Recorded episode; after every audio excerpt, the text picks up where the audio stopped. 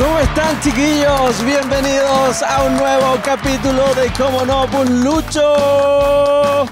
Estoy muy, muy, muy contento de estar acá nuevamente junto a ustedes y al gran equipo que se ha ido formando en este podcast.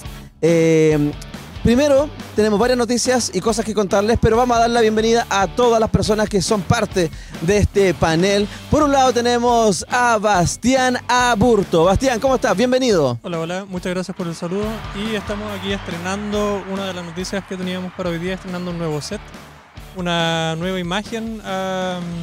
Al, para, para ir renovando un poco la, la imagen de Como no por Lucho. Y vamos a ir mejorando cada vez más. ¿eh? Así es que bastante contento en esta, en esta mejora. Sí, y también tenemos a nuestro queridísimo amigo Luciano Ulloa. ¿Cómo están chiquillos? Bien. Estamos un día más aquí compartiendo, disfrutando. Espero que todos puedan disfrutar de este nuevo capítulo. El nuevo capítulo. Oye, y al ladito de el, al- del Luciano se encuentra ahí el Alberto. Albertito, ¿cómo está ahí? Súper bien, Edgardo. Estoy Eh, contento. Sí, estoy contento. Siempre hay algo nuevo en Como no por Lucho. Sí, y de hecho quiero, quiero contarles algo, chiquillos, eh, que nos enteramos esta mañana y quiero que nos pongan harta atención, sobre todo porque esta es una cosa que nos afecta directamente a nosotros como, como realizadores de este contenido, es que nos llegó un correo electrónico eh, por parte de Apple Podcast en la mañana para decirnos, y no sé si tenemos redoble de tambores ahí, weón, tendremos algo, ¿no? Tenemos aplausos. Tenemos aplauso ya para...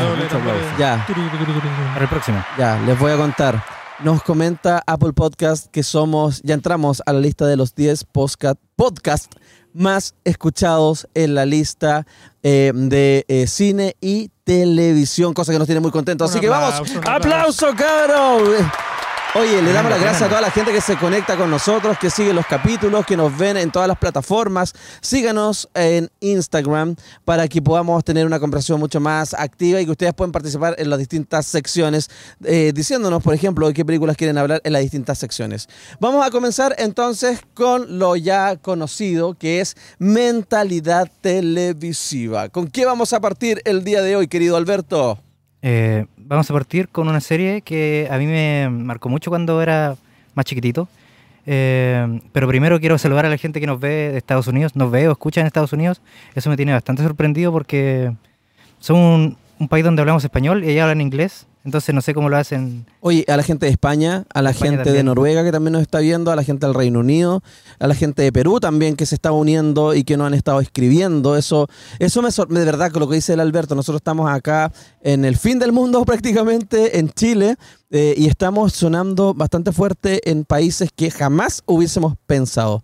Así que vamos a comenzar de inmediato, comen- o sea, hablando de esta sección mentalidad televisiva. Y Albertito nos va a hablar de una de las series de televisión eh, más o menos noventeras, principios de los 2000, que eh, fue bastante icónica y que a él también lo marcó mucho. Alberto, cuéntanos. Sí, tomo la palabra. Esta serie se estrenó en el año 2001 eh, y estuvo al aire durante 10 años. Eh, estamos preparando las imágenes para sorprender a la gente. La Pero cuéntanos un poco de- más. Bueno, es una serie que mm, eh, le dio, digamos, abrió el paso para las series posteriores de superhéroes que fueron muy populares en el año 2010 en adelante, como Arrow, Flash, eh, después lo que fue Marvel. Eh, pero antes de todo eso, eh, Warner estrenaba esta serie que es eh, Smallville. ¿Tenemos imágenes? ¿Tenemos imágenes? Estamos probando las Viene, imágenes. Viene, viene.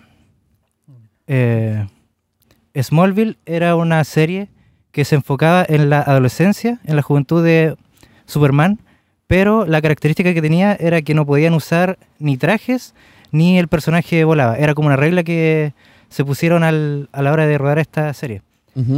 Eh, las primeras cuatro, cuatro temporadas eh, visitan los eh, años de, de colegiatura, el último año de colegiatura, digamos el high school en Estados Unidos. ¿Podemos ver imágenes? Sí, ahí tenemos las Sí. imágenes ya listas para que las puedan pinchar ahí en dirección. Sí, aquí estamos viendo la intro del programa. eh, escuchamos la música también, muy icónico. Claro. Eh, Oye, eh, ¿por qué te, te- te llamó tanto la atención esta serie en tu adolescencia? Cuéntanos. eh, la verdad es que no sé, pero siento que siempre me gustaron un poco el tema de los superhéroes eh, y la veía con mi mamá todas las noches en Warner Channel. Eh, entonces era como un, un- un nexo que tenía con mi mamá y siento que eso igual le da como un sabor distinto. Oye, un easter egg. Eh. Ac- Acabo de ver que eh, aparece en esta serie Annette O'Toole. Annette Annette O'Toole, sí. O'Toole que aparece eh, como niña. No, no como niña, la Annette O'Toole. No, pues ya era, era adulta en, en, en It. Cuando hablamos en el primer capítulo, ¿te acuerdas? Annette O'Toole es, Annette eh, eh, O'Toole. sí, pues es la eh, Beverly March. Sí, creo que sí. Sí, es Beverly March. Oye, ya. eh, en esta plataforma, o sea, perdón, esta serie, por lo que estamos viendo, se puede ver en, en HBO Max. Que- Confírmame, Alberto, por Sí, favor. justamente en HBO Max, que es quien tiene los derechos de la serie.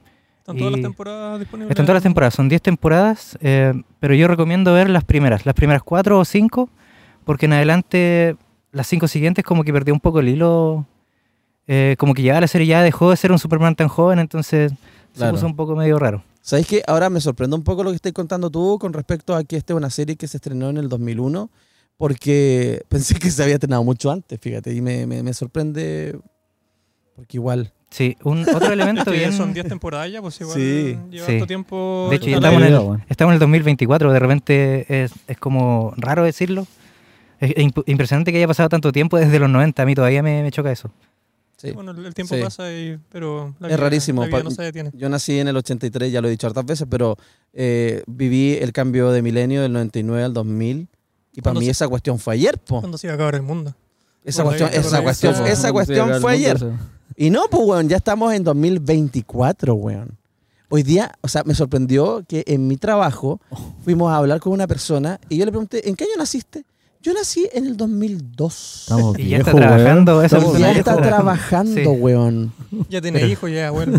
Claro, weón. Y le vamos a mandar un saludo ahí a, a todas las personas que nos siguen y que nos quieren harto en todas partes. Oye, vamos a continuar con esta sección, pero ahora para presentar a nuestro querido viejo caliente, Luciano Ulloa, eh, que nos va a traer un ícono de la cultura pop.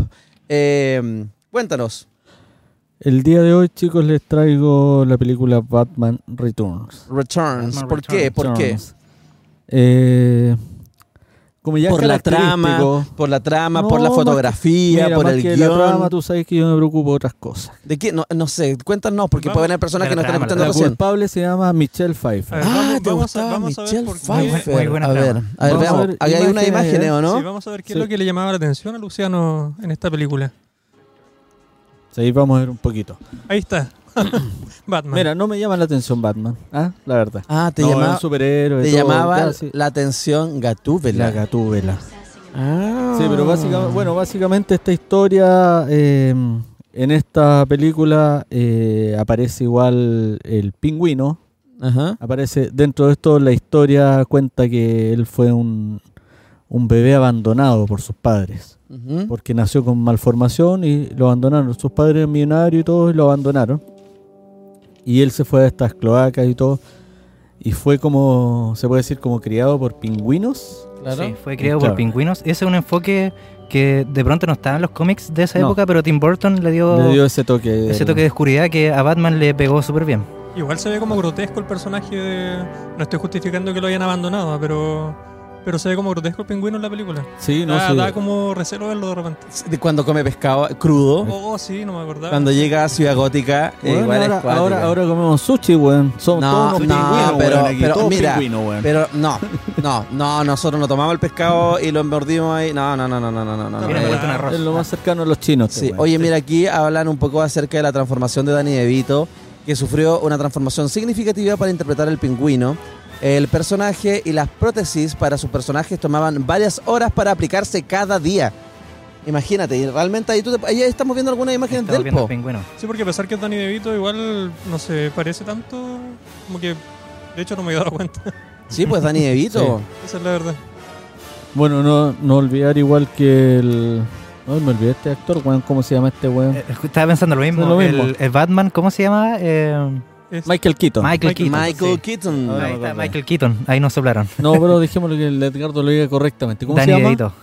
Danny DeVito. No, No, el, el otro. Michelle Michael Pfeiffer. Michael Keaton. Michael Keaton. Keaton. A Ahí quien está. vimos después en, en Spider-Man como villano, ¿el cuervo se llamaba o no? O Sí. el, o el El- buitre. No, el buitre. El buitre. Y también lo vimos como Batman en, En la nueva, la última de Flash. en la última de Flash. Pero bueno, Sí. no vamos a hablar opinar acerca de esa película Pues de hecho, porque en- más adelante. Estas películas, por ejemplo, el- El weón era hasta grotesco para salir. El pingüino, weón, salió en un pato gigante, weón. Imagínate que ahora en, en la actualidad, weón, se hizo famoso un pato de hule, pero este Un weón pato hizo famoso el- en 1992, pues, weón. Sí. El weón Mm. se adelantó a los tiempos. Claro, visionario. Visionario, weón. Imagínate. Oye, eh, esta, esta como, no sé si fue trilogía, Alberto, de Batman, o, Em, tuvieron, o fueron, fueron dos películas nomás. Fueron dos películas, Dos. después Eh, cambiaron el actor. Y- y, eh, y el director, ¿o no? Porque primero fue sí. Tim Burton. Tim Burton hizo dos películas de Batman. Ajá. La primera con el Joker de... Oh, se me fue el nombre del actor nuevamente, pero eh, bien famoso. Ay, ¿cómo que se llama él? El prim- el- ah, Luciano ahí. Ya, Luciano, busquen, busquen, busquen. ¿Cuál? ¿Cómo se llama? El, el Joker, pero del... Ah, ¿Cómo nos vamos a fallar en eso? No, Sí, no puede era- ser, no puede ser. Bueno, mientras la gente se acuerda, igual puede comentar en YouTube también. Sí.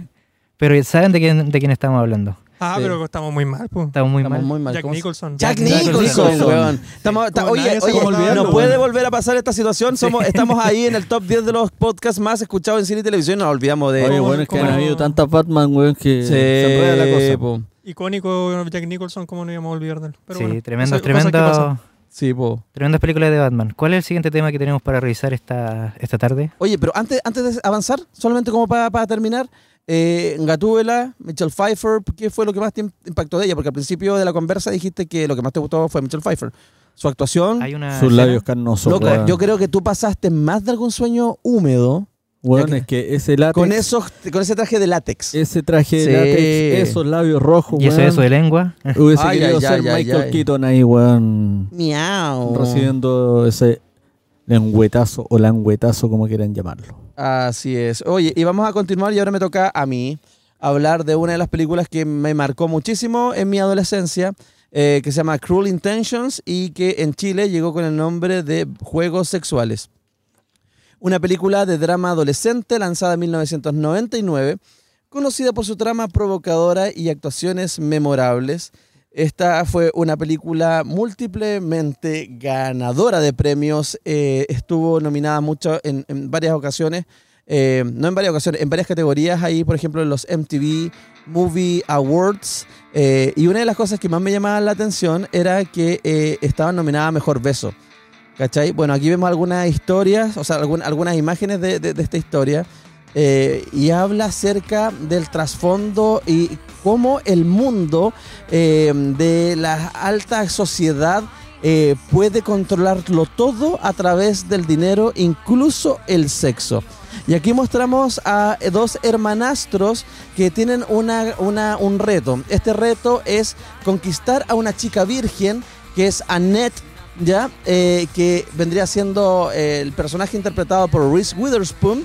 Eh, y ahí hay un conflicto porque Reese Witherspoon es como súper correcta y se encuentra con estos dos hermanos medio, negru medio, medio os- oscuros en, su- en sus pensamientos, en su forma de actuar. Y eh, finalmente cae en sus redes. Pero el problema es que este protagonista que se había metido con cuanta mujer quería, por primera vez se enamora de verdad, po. ¿Cachai? Y eso de alguna u otra forma lo descoloca. Tiene un conflicto interno. Tiene un conflicto interno súper heavy. Eh, esta película, como ya les dije, fue lanzada en el 99 y tiene eh, una banda sonora que es icónica.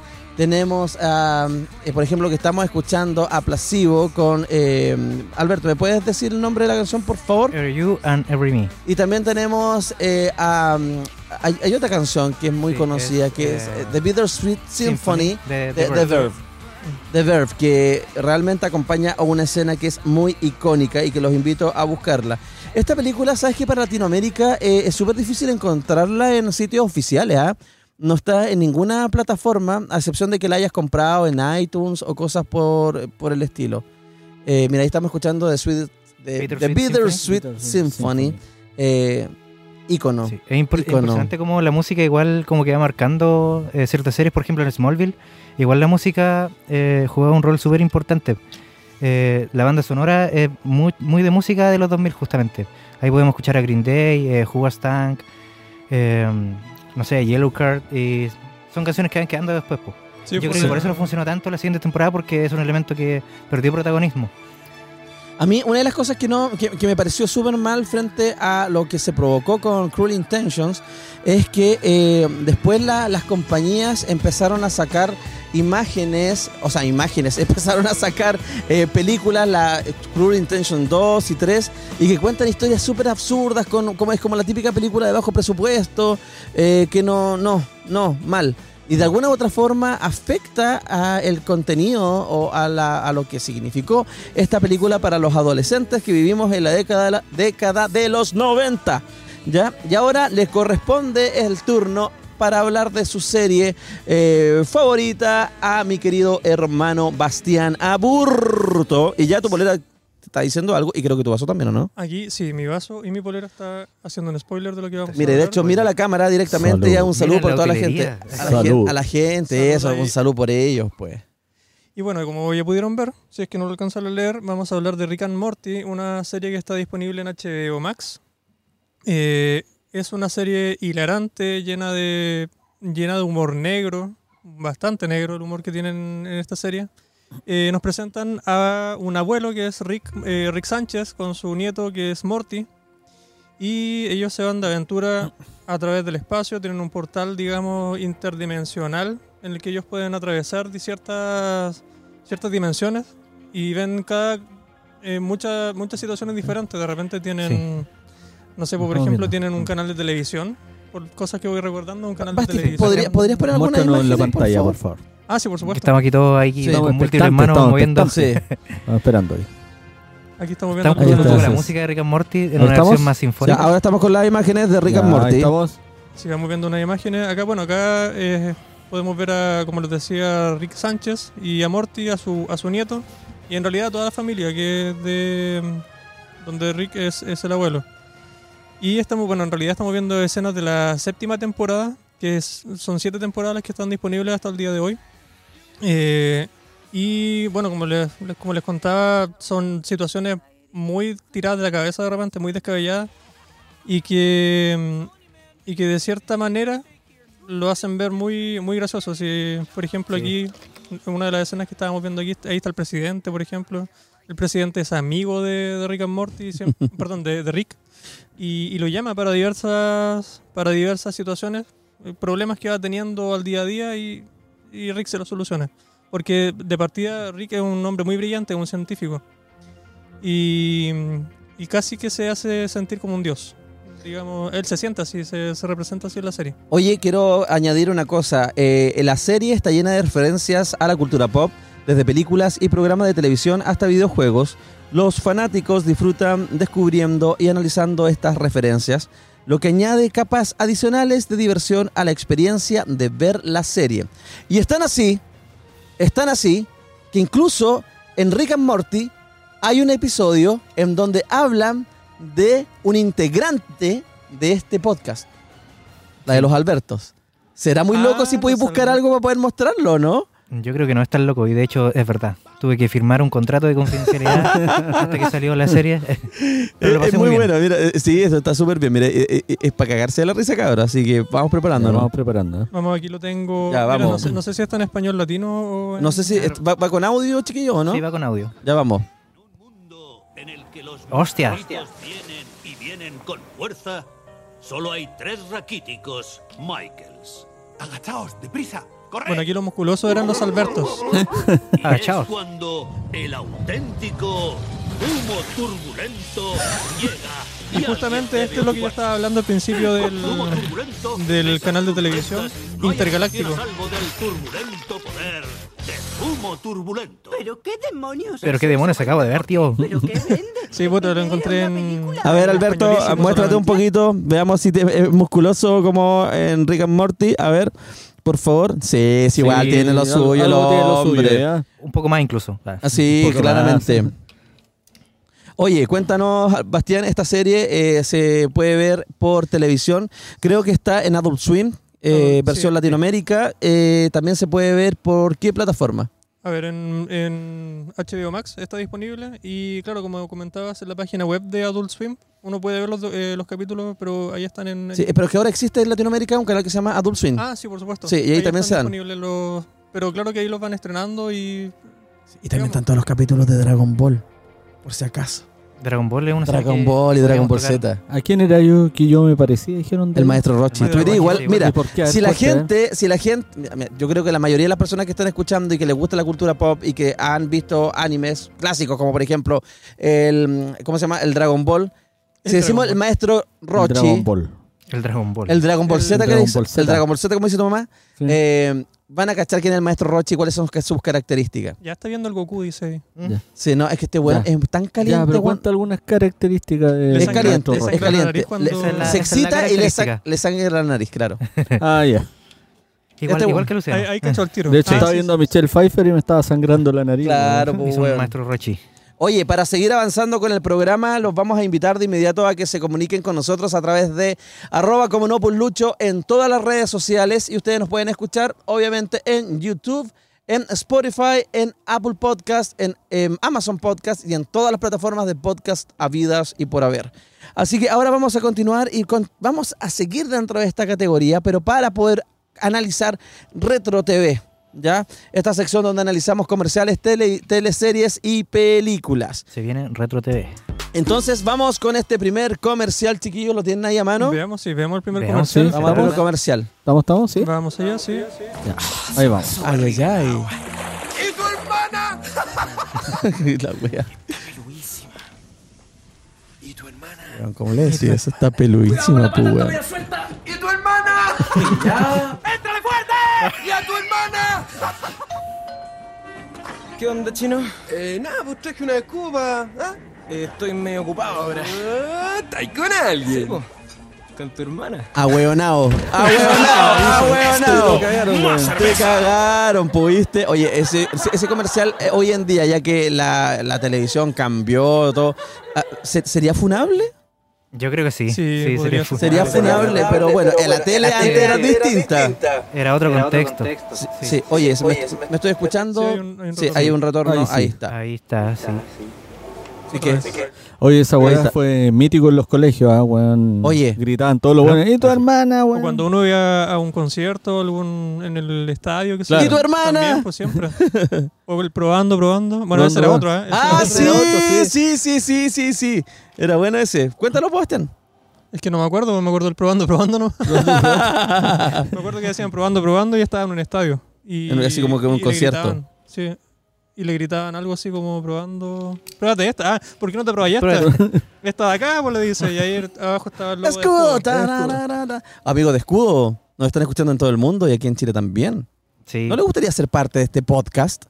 Los invitamos a que nos sigan en nuestras redes sociales y se comuniquen con nosotros. A mí me encantaría. Oye, mira, mira, mira. Sí, obvio. Aquí hay una, no sé si será una referencia o qué, pero si podemos ver la pantalla ahí un, Un chiglín. segundo, sí. Hay, una, hay un capítulo, yo quiero hablar Ya. de un capítulo de Friends, donde Friends. están en una escalera subiendo un sillón. Y, y no sabían cómo subirlo, y aquí está, la escena se parece mucho, ¿verdad? están subiendo una mesa, toman una escalera. Y eso, era un, un dato. Un un Un ¿Y tu dato. hermana? Y tu hermana, el- ¡Aquí estoy! Aquí estoy, ahí está la hermana. Bastián se trajo un dato. Y tu hermana. un datazo. Y tu hermana. Oye, ya. Ahí Y está la hermana. Bueno, la televisión de antes permitía mucho más cosas que hoy en día no. Tomémoslo con esa altura de miras y la idea obviamente es entretenernos y no hacer polémica, por supuesto. No, claro. Oye, eh, vamos a avanzar para ver ahora una de las teleseries que de los cuatro que estamos acá como conductores habituales, hay uno en particular que le encantaba. ¿Quién puede tomar la palabra para darse a conocer como el fanático de esta serie? Ya la cámara te echó al agua, Bastián. Sí, mira, la verdad las cosas que yo la veía, vamos a ver aquí imágenes ¿eh? de Televisión Nacional de Chile, en TVN. La verdad, creo que lo que me gustaba era como la ambientación que tenía, que tenía la telenovela. Eh, porque ponían como efectos, tenían una casa embrujada, donde teníamos aquí a Max, no recuerdo el apellido, pero se llamaba Max. Teníamos a Leonor Varela, enamorada de este Max. Que era un fantasma. Que era un fantasma, claro, pero ella lo veía. Eh, pero a lo largo de la serie, mira que la verdad que lo vi hace muchos años, pero a lo largo de la serie creo que se va desenmascarando y que finalmente Max no era un fantasma, era como todo un show eh, con, con otra de las actrices de la de la, tele- de la telenovela. Oye, me acordé de la Angela Smith. Oh, Ángela Smith, que Ángela. estaba interpretada Ah, por que está interpretado por Ma- Mauricio Mauricio Pesutich y, y empezaba a contar una historia súper dramática y de repente dice y se murió ¿te acordáis o no? Sí, era muy, era muy, muy simpática esta teleserie. Eh, y como dice, o sea, uno cuando es chico, eh, siempre sueña con los amigos de irse a meter a la casa abandonada porque es la casa embrujada y que no sé qué weá y que va a aparecer. Y justamente en esta teleserie te estaba mostrando una casa que estaba embrujada, que en donde todo se movía, que todo era falso, pero dentro de esta falsedad sí ocurrían weas, como por ejemplo que había un fantasma. ¿Cierto? Y que además la banda sonora, en su mayoría, estaban compuestas por canciones de Queen. The Queen. Re- re- The Queen. reversionadas como... eran- sí, reversionadas. eran diferentes. Sí. Sí, eran, eh, exacto. Y además, en esta teleserie participó eh, un conductor radial muy reconocido, ¿sí o no, Albert- Luciano? El Rumpi. El Rumpi. Sí, el Rumpi trabajaba en la radio de... En la radio sí, pues. Sí, y ca- y Ah. cachai que había un programa como de... po. Oye, había un programa como de misterio, ¿cachai? Y que estos tipos iban de la radio a investigar qué es lo que estaba pasando en esta casa, que supuestamente pasaban cuestiones. Era entretenida, no te dejaba mucho, porque no es que haya sido una, una gran, gran, gran teleserie, pero fue parte de la cultura pop de los chilenos. Y lo recordamos con mucho cariño. ¿Algo Dentro de los Mira, personajes mira, igual vemos- la... Vaya a poner la wea del Ángel Smith, ¿o No, ¿no? no, no la, una imagen de Angela ¿Eh? Smith para que recordemos aquí la. Ay, No, busca la imagen. No. Ah, por ahí está. Ahí, ahí está. Ahí está la Angela Smith. Angela Smith. Ay, pero ¿por qué no buscáis la, la escena? Así cuando, Cuando esta- habla, "Ah, y, ah, ah, y se Angela". murió. Scott y Pilgrim, se murió. Y se Bastián. murió. Me dio mucha risa, oye, es muy Mira, buena. No sé si. No, es que este es un capítulo entero, sorry. no. Oye, Creo que eso está como de los chascarros, ¿ah? busca el Basti, el, el tema de los personajes igual que estaban. Teníamos al Bastián Bodenhofer también, que era medio el- como un gángster. Era- weón oye, había- un habían varios- todo el día, así. Sí, habían varios villanos. Y la otra, la Coca Guasini. Guasini, que era como una cruela. Sí, era como una versión de Cruella De de Cruella de Vil. Vil, Sí, versus. Sí, sí, me encantaba esa cuestión. Oye, eh, no sé si tenemos la imagen. Sí, sí, aquí lo tengo. ¿eh? Ya, a ver, vamos a, vamos a revisar. Bueno, son unos chascarros que encontré. Sí, son que- chascarros de Tic-Tac, a eh. ver. Veámoslo igual. Oye, amigos de TVN, estamos dándole publicidad en esta. Sí, no se pongan tontitos, ¿ah? Ahí está la Ángela Smith. ya, póngala. dale. Eh, eh, eh, eh. A ver, Ahí vamos. a ver. Terrible, Calú. Dos días Calú. antes de la boda, fíjate que no- nos hicimos una despedida de solteros. Mi novio y yo, los dos nomás. Calú. Él, él- él le encantaba comer, era obeso. Sí, Calú. Fíjate que comiendo un pernil se atragantó y se puso morado, morado, morado. Yo le golpeé la espalda y nada. Fíjate que lo último, que me- lo, lo- lo- lo único que me pudo decir fue: cómete lo que queda. Y expiró. Expiro. No, que estas son varias versiones, estos son chascarros, ¿cachai? Esas eran improvisaciones de ellos. Pero, weón, estaban para la cagada. Estaban para la cagada. Sí. Oye, se vuelve a, el audio de nosotros. Ya, bueno, oye, continuemos avanzando en el programa, chiquillos, para ahora revisar la última partita de esta sección para hablar acerca de una saga de películas que nos hizo reír y que se burlaban de las películas icónicas de terror de los años 90 y principios de los 2000. Me refiero a la saga de películas de Scary Movie. Chiquillos, ¿qué escenas les traen a la memoria cuando hablamos de Scary Movie? ¿Puede alguien decir algo? ¡Oh! Al Alberto. Hay, Y se Es que murió. hay muchas, muchas escenas. hay po. muchas. Por ejemplo, los aliens, eh, cu- cuando iban al baño, tenían como una forma bien particular de... Sí, para saludarte pegaban en los testículos una pata. Mm, Y orinaban por el Y orinaban dedo. por el dedo. claro. Orinaban por el Hay dedo. una escena donde hay un weón que está con el dedo en la boca. Y después se, y se empieza a lavar los dientes, weón. Ese es Charlie Chin, ¿no? El de. El de la. Two and a Half Men, ¿no? Sí, Sí. Sí. sí. Oye, ya, ¿qué, qué imágenes va a mostrar Basti? Vamos a ver aquí el, el tráiler de Scary Movie. Scary Movie. El Basti nos avisa cuando. Ya estamos, estamos, están, están las imágenes, están las imágenes de Scary Estamos. Sí, Movie. vamos, vamos de nuevo acá. Rebobinamos, rebobinamos. Mira, ahí está la típica. Ahí haciendo un poco de parodia a, Ske- a Scream. po. No me acuerdo si era esta, pero hay una escena en la que. No, pero esa era la del aro. La de largo. Que le hacían paro al al aro. Eh, una tipa Esta era la mejor escena, weón. Sí, La oye, pero me cagaba de la risa en esta wea. Porque eh, supuestamente el asesino eh, iba y le enterraba un cuchillo, pero a la mina no le pasaba nada, porque la mina tenía silicona. Se le Entonces desechaba. se le, sa- le Sí, sacaba la silicona. Le sacaba la weón. silicona, sí, me acuerdo de eso. Sí. Bueno, aquí en esta, la primera película la hacen parodia a Scream, a eh, sé lo que hicieron el verano pasado. eh, ¿Y a qué otra película? Ah, no, a la, bru- a la, al- al- la bruja Blair. La bruja de Blair. Sí. El proyecto de la bruja de También Yo te iba a decir el milagro, nada que ver. el milagro de la bruja de Blair. Eh. Hay otra película también, la 5 creo que es, le hacen a la Guerra de los Mundos. Mira, y quiero que busque una escena que no sé si la vaya a alcanzar a mostrar porque ya estamos como terminando esta sección. eh, que me caga de la risa y que es el inicio de Scary Movie 3, en donde podemos ver ahí una conversación entre mm, dos eh, amigas, que es eh, dos conejitas Playboy, ¿cachai? Y que empiezan a hablar acerca de este video de, oye, hace siete días vi un, un video, ¿cachai? Sí, aquí- y justamente la que me estaba acordando yo. A ver, vamos a, vamos a ver. ¿La tenemos? Sí, la tenemos en pantalla. Ahí vamos. ¿Qué hago?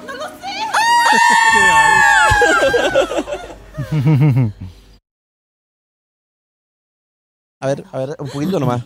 ¿Oíste hablar de Mira, ahí, ahí- ahí hablan. El que es de sexo en un barco y en un auto y en una bañera, ¿verdad? Y él dice, oye, bombón, te adoro. Y ella dice, ¿dónde estamos? Y luego, No, no es el que habla. No, no, ese, video. Ya, oye, oye, pa- paremos, paremos un poco la, la imagen para poder comentar esto. Eh, bueno, en, en los 90 se filtró un video erótico de, de la Pamela Anderson, con, ¿cómo se llama Tommy su Lee, pareja? Jo- Tommy Lee. Con Tommy, Tommy Lee Sí. Jones. Tommy Lee Jones. ¿O no? Que era, sí, pues sí, era su, Tommy Lee Jones. su pareja. Sí, su, en su pareja. yate. Claro, pues, entonces por eso eh, hacen, hacen referencia a esta situación que es bastante cómica, simpática y anecdótica.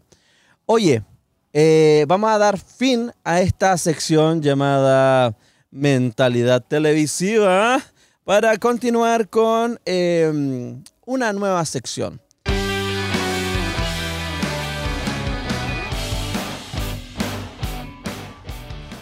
Oigan, chiquillos, yo sé que tenemos una estructura de, tra- de- de programa, de podcast. Eh, sabemos lo que vendría, pero les voy a pedir que adelantemos un poquito algo porque las historias que nos enviaron nuestros auditores Están tan buenas son que- tan de alto calibre que voy a partir diciendo A que si bien lo que hablamos anteriormente puede haber sido para toda la familia, o ya para mayores de 14, pero lo que viene a continuación es para mayores de 18. Y a medida que vayamos avanzando en las historias, se va poniendo más hardcore, ¿ya? Y también Oh. lo- vamos a hacer lo mismo que, que hicimos en el capítulo anterior. En nuestro Spotify, la gente puede votar por su historia favorita y después vamos a hacer alguna dinámica con los ganadores de cada semana. ¿Les parece? Cada semana se van poniendo más y más. Oye, loco, es que- impresiona- pero me, me gusta eso. igual. Me gusta, Sí. me gusta. Ya, entonces, ¿están preparados para los casos, sí o no? Pero, Alberto, dame más música, vamos, eso. A ver, vamos, vamos, eso. Viene. A mis 17 años tenía una polola de 26, la cual era mi apoderada suplente. Ya, esta weá, como se dieron cuenta, no va bien, así que permiso, debemos bajar la temperatura Al güerguero. al güero. Ya, un día hablando por Facebook nos subió la calentura, por lo que me fue a retirar del liceo. Yo feliz para ir a darle todo mi amor, mira el cochino. Nos fuimos a la playa, métale besos y manoseos. Así que nos metimos al lado del jardín marino. ¿Dónde mierda queda eso? Jardín marino. Jardín marino. Ahí la gente puede. Ay, coche tu madre, ya. Me suena algo con marisco, weón. Jardín marino. ya, pero va, ya. Ya, no. Me quedo callado, mejor continuamos. Sigamos. Como era temprano, empezamos a tirar al aire libre. En eso pasan unas señoras trotando y nos pillaron en plena acción. Morimos de vergüenza, pero como ella estaba, eh, como ella estaba en cuatro, apoyó la cabeza en el piso. Me imagino así como una avestruz, weón, metió la cabeza. Oh, chucha, eso igual sonó rarísimo, ¿no? Sí, Bueno, pues. pero ella escondió su cabeza eh, y pasó piola. Las señoras empezaron a hacerme barras, así que con vergüenza y todo, pero quedé como un ganador. Winner total. Winner total, no, súper bien ahí cabrito, ¿eh? Después de eso pasó una semana y se acercaba mi cumpleaños. Wea que iba a pasarlo con ella y conocer a mis suegros, pero desapareció como arte de magia. No me pregunten cómo lo descubrí, pero al poco tiempo supe que la mina era casada y yo era su colágeno. El patas negras. Oh, concha, concha. weón. Bueno, salud. Salud por ti. Igual lo pasaste bien y quedaste como el rey, weón. Ahí con la señora después. Oye, pero me, me- me sigue intrigando. ¿Dónde queda el, mar- el jardín marino? Aquí. Arauco. Vimos un mapa. Sí. ¿En Arauco? ¿Queda en Arauco? Sí, por ahí oh, nos están- provincia. Janito nos está dando la asistencia con el señor, mapa. Señor, qué terrible. Oye, eh, yo sé que esta es una sección eh, donde estamos contando las historias que obviamente van a ser anónimas, pero son de Arauco, son de Arauco. Esta historia ocurrió en Arauco. Ah, ocurrió en grande, Arauco. ¿eh? Son sin nombre, pero con. Son sin nombre, pero en. Arauco. Ah, Pero en En Arauco. Arauco, fue en Arauco. Oye, eh, a nosotros igual nos han pasado tallas medias coquetonas, pues, weón. Pero en momentos que ni siquiera tendríamos que por qué portarnos de una forma coquetona. Por ejemplo, a mí me gusta patinar. ¿A ti te gusta patinar? Me encanta patinar. Luciano, ¿te gusta patinar? Mira, alguna vez llevé a mis hijos, los llevé a patinar sobre en una pista de hielo. ¿Y tú patinaste sobre hielo? Patiné agarrado de un pingüino, weón, porque no sabía patinar. Po. Entonces, pingüino, de la película me- anterior, ¿no? Igual me saqué la cresta, weón, pero... Pero es parte, La pero es última, parte la de- última vez Sí, que fui a patinar ahí, patiné con los patines y de poto también. ¿Te puedo patinar sobre hielo? Sí, me caí Yo varias he veces. patinado como una vez sobre hielo nomás. Ya, pero mira, ahí vamos, ahí vamos. Ah, ¿Qué pasó? Ya contamos que nos gustaba patinar. Alberto, ¿a ti A- te mí- gusta patinar? ¿Qué nos De- tienes que de decir? vez creo que me gusta mucho patinar. ya, por favor, dilo mirando a la cámara, porque capaz que te encontrís con la persona sí. con la que pasó, ¿ah? Un saludo, A ver. no sé cómo se ve ahí. Ahí está. Dale, ya cuéntanos, Alberto. Ya, bueno, lo que pasa es que cuando yo era más chico, eh, estaba en el colegio y fuimos de viaje de cuarto medio a Bariloche, Argentina. Ahí uno eh, siempre hace distintas actividades, va a discoteca, eh, no sé, distintas cosas. Dentro de esas cosas eh, fuimos a una pista de patinaje sobre hielo. Yo nunca había patinado sobre hielo, entonces eh, era medio torpe para moverme por ahí, pero logré zafar y de repente deslizarme por algunos lugares insospechados.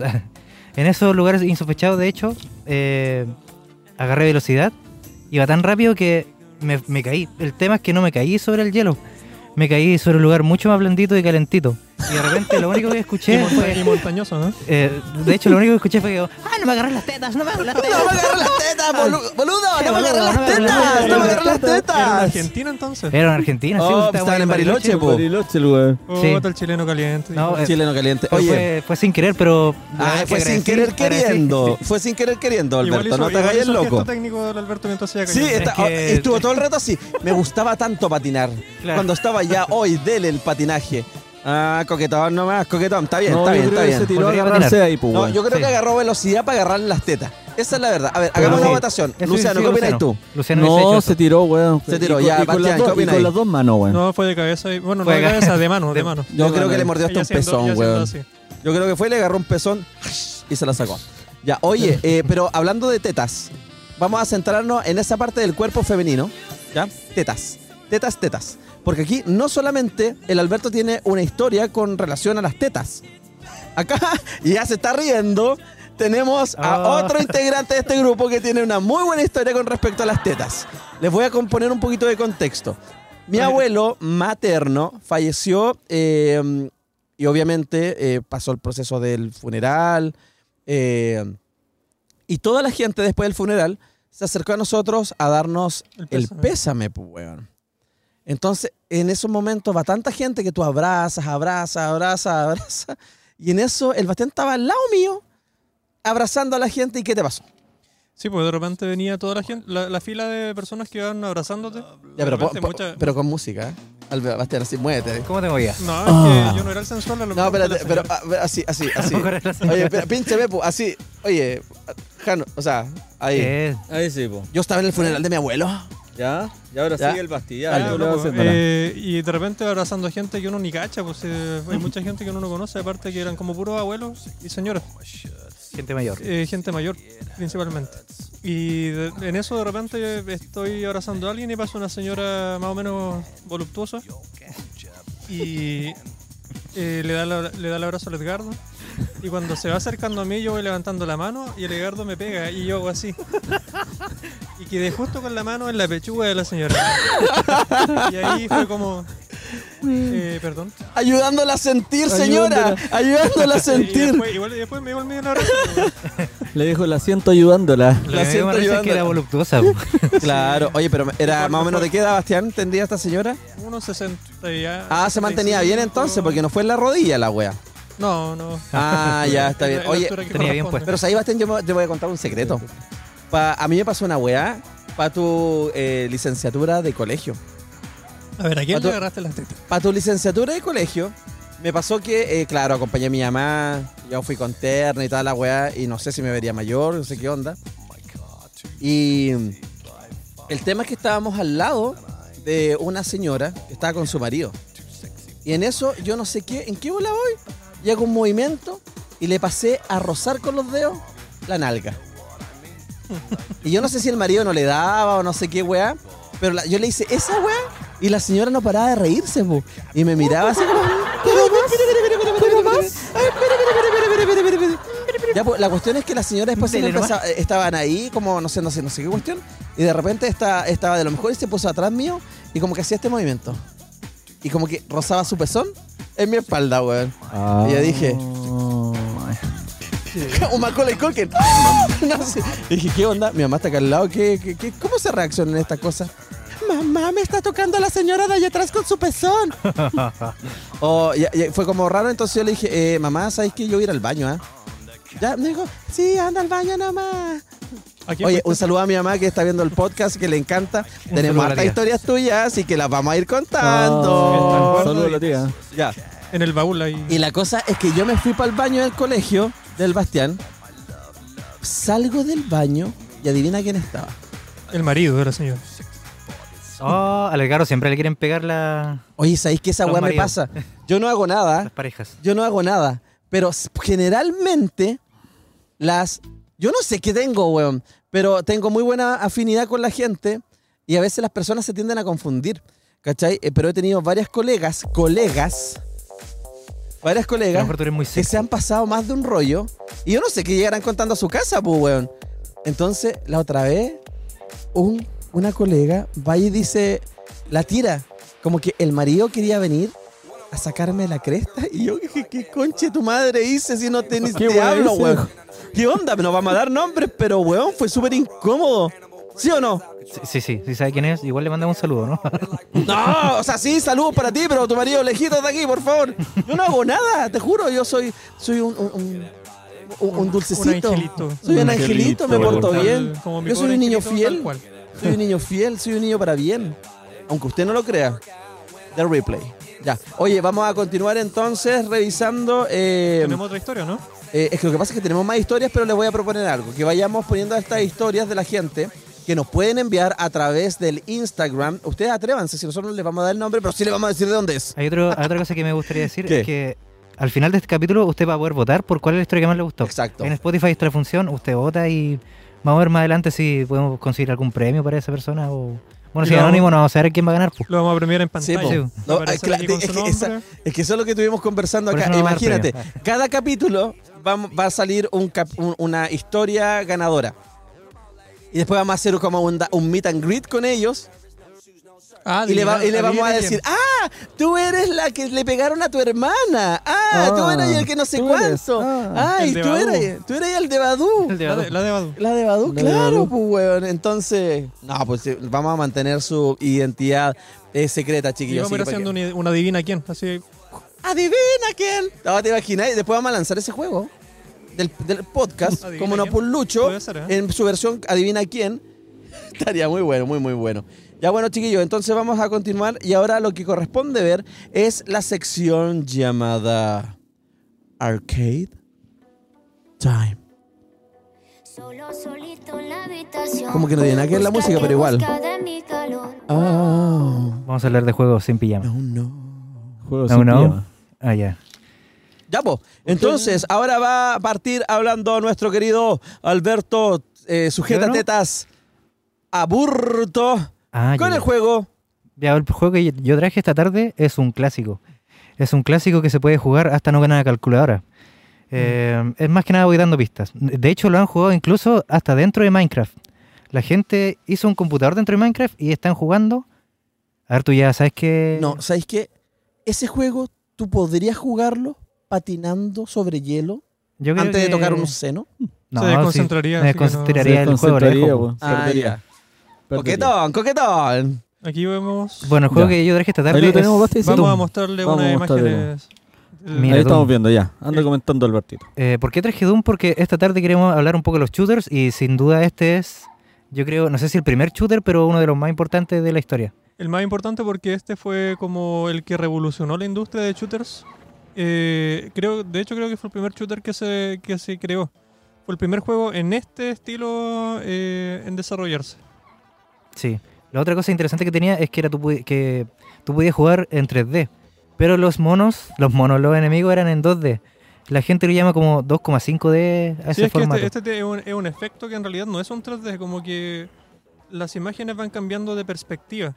Por lo tanto, lo que tú ves da la sensación que es un 3D, pero no es un 3D como tal. Mira.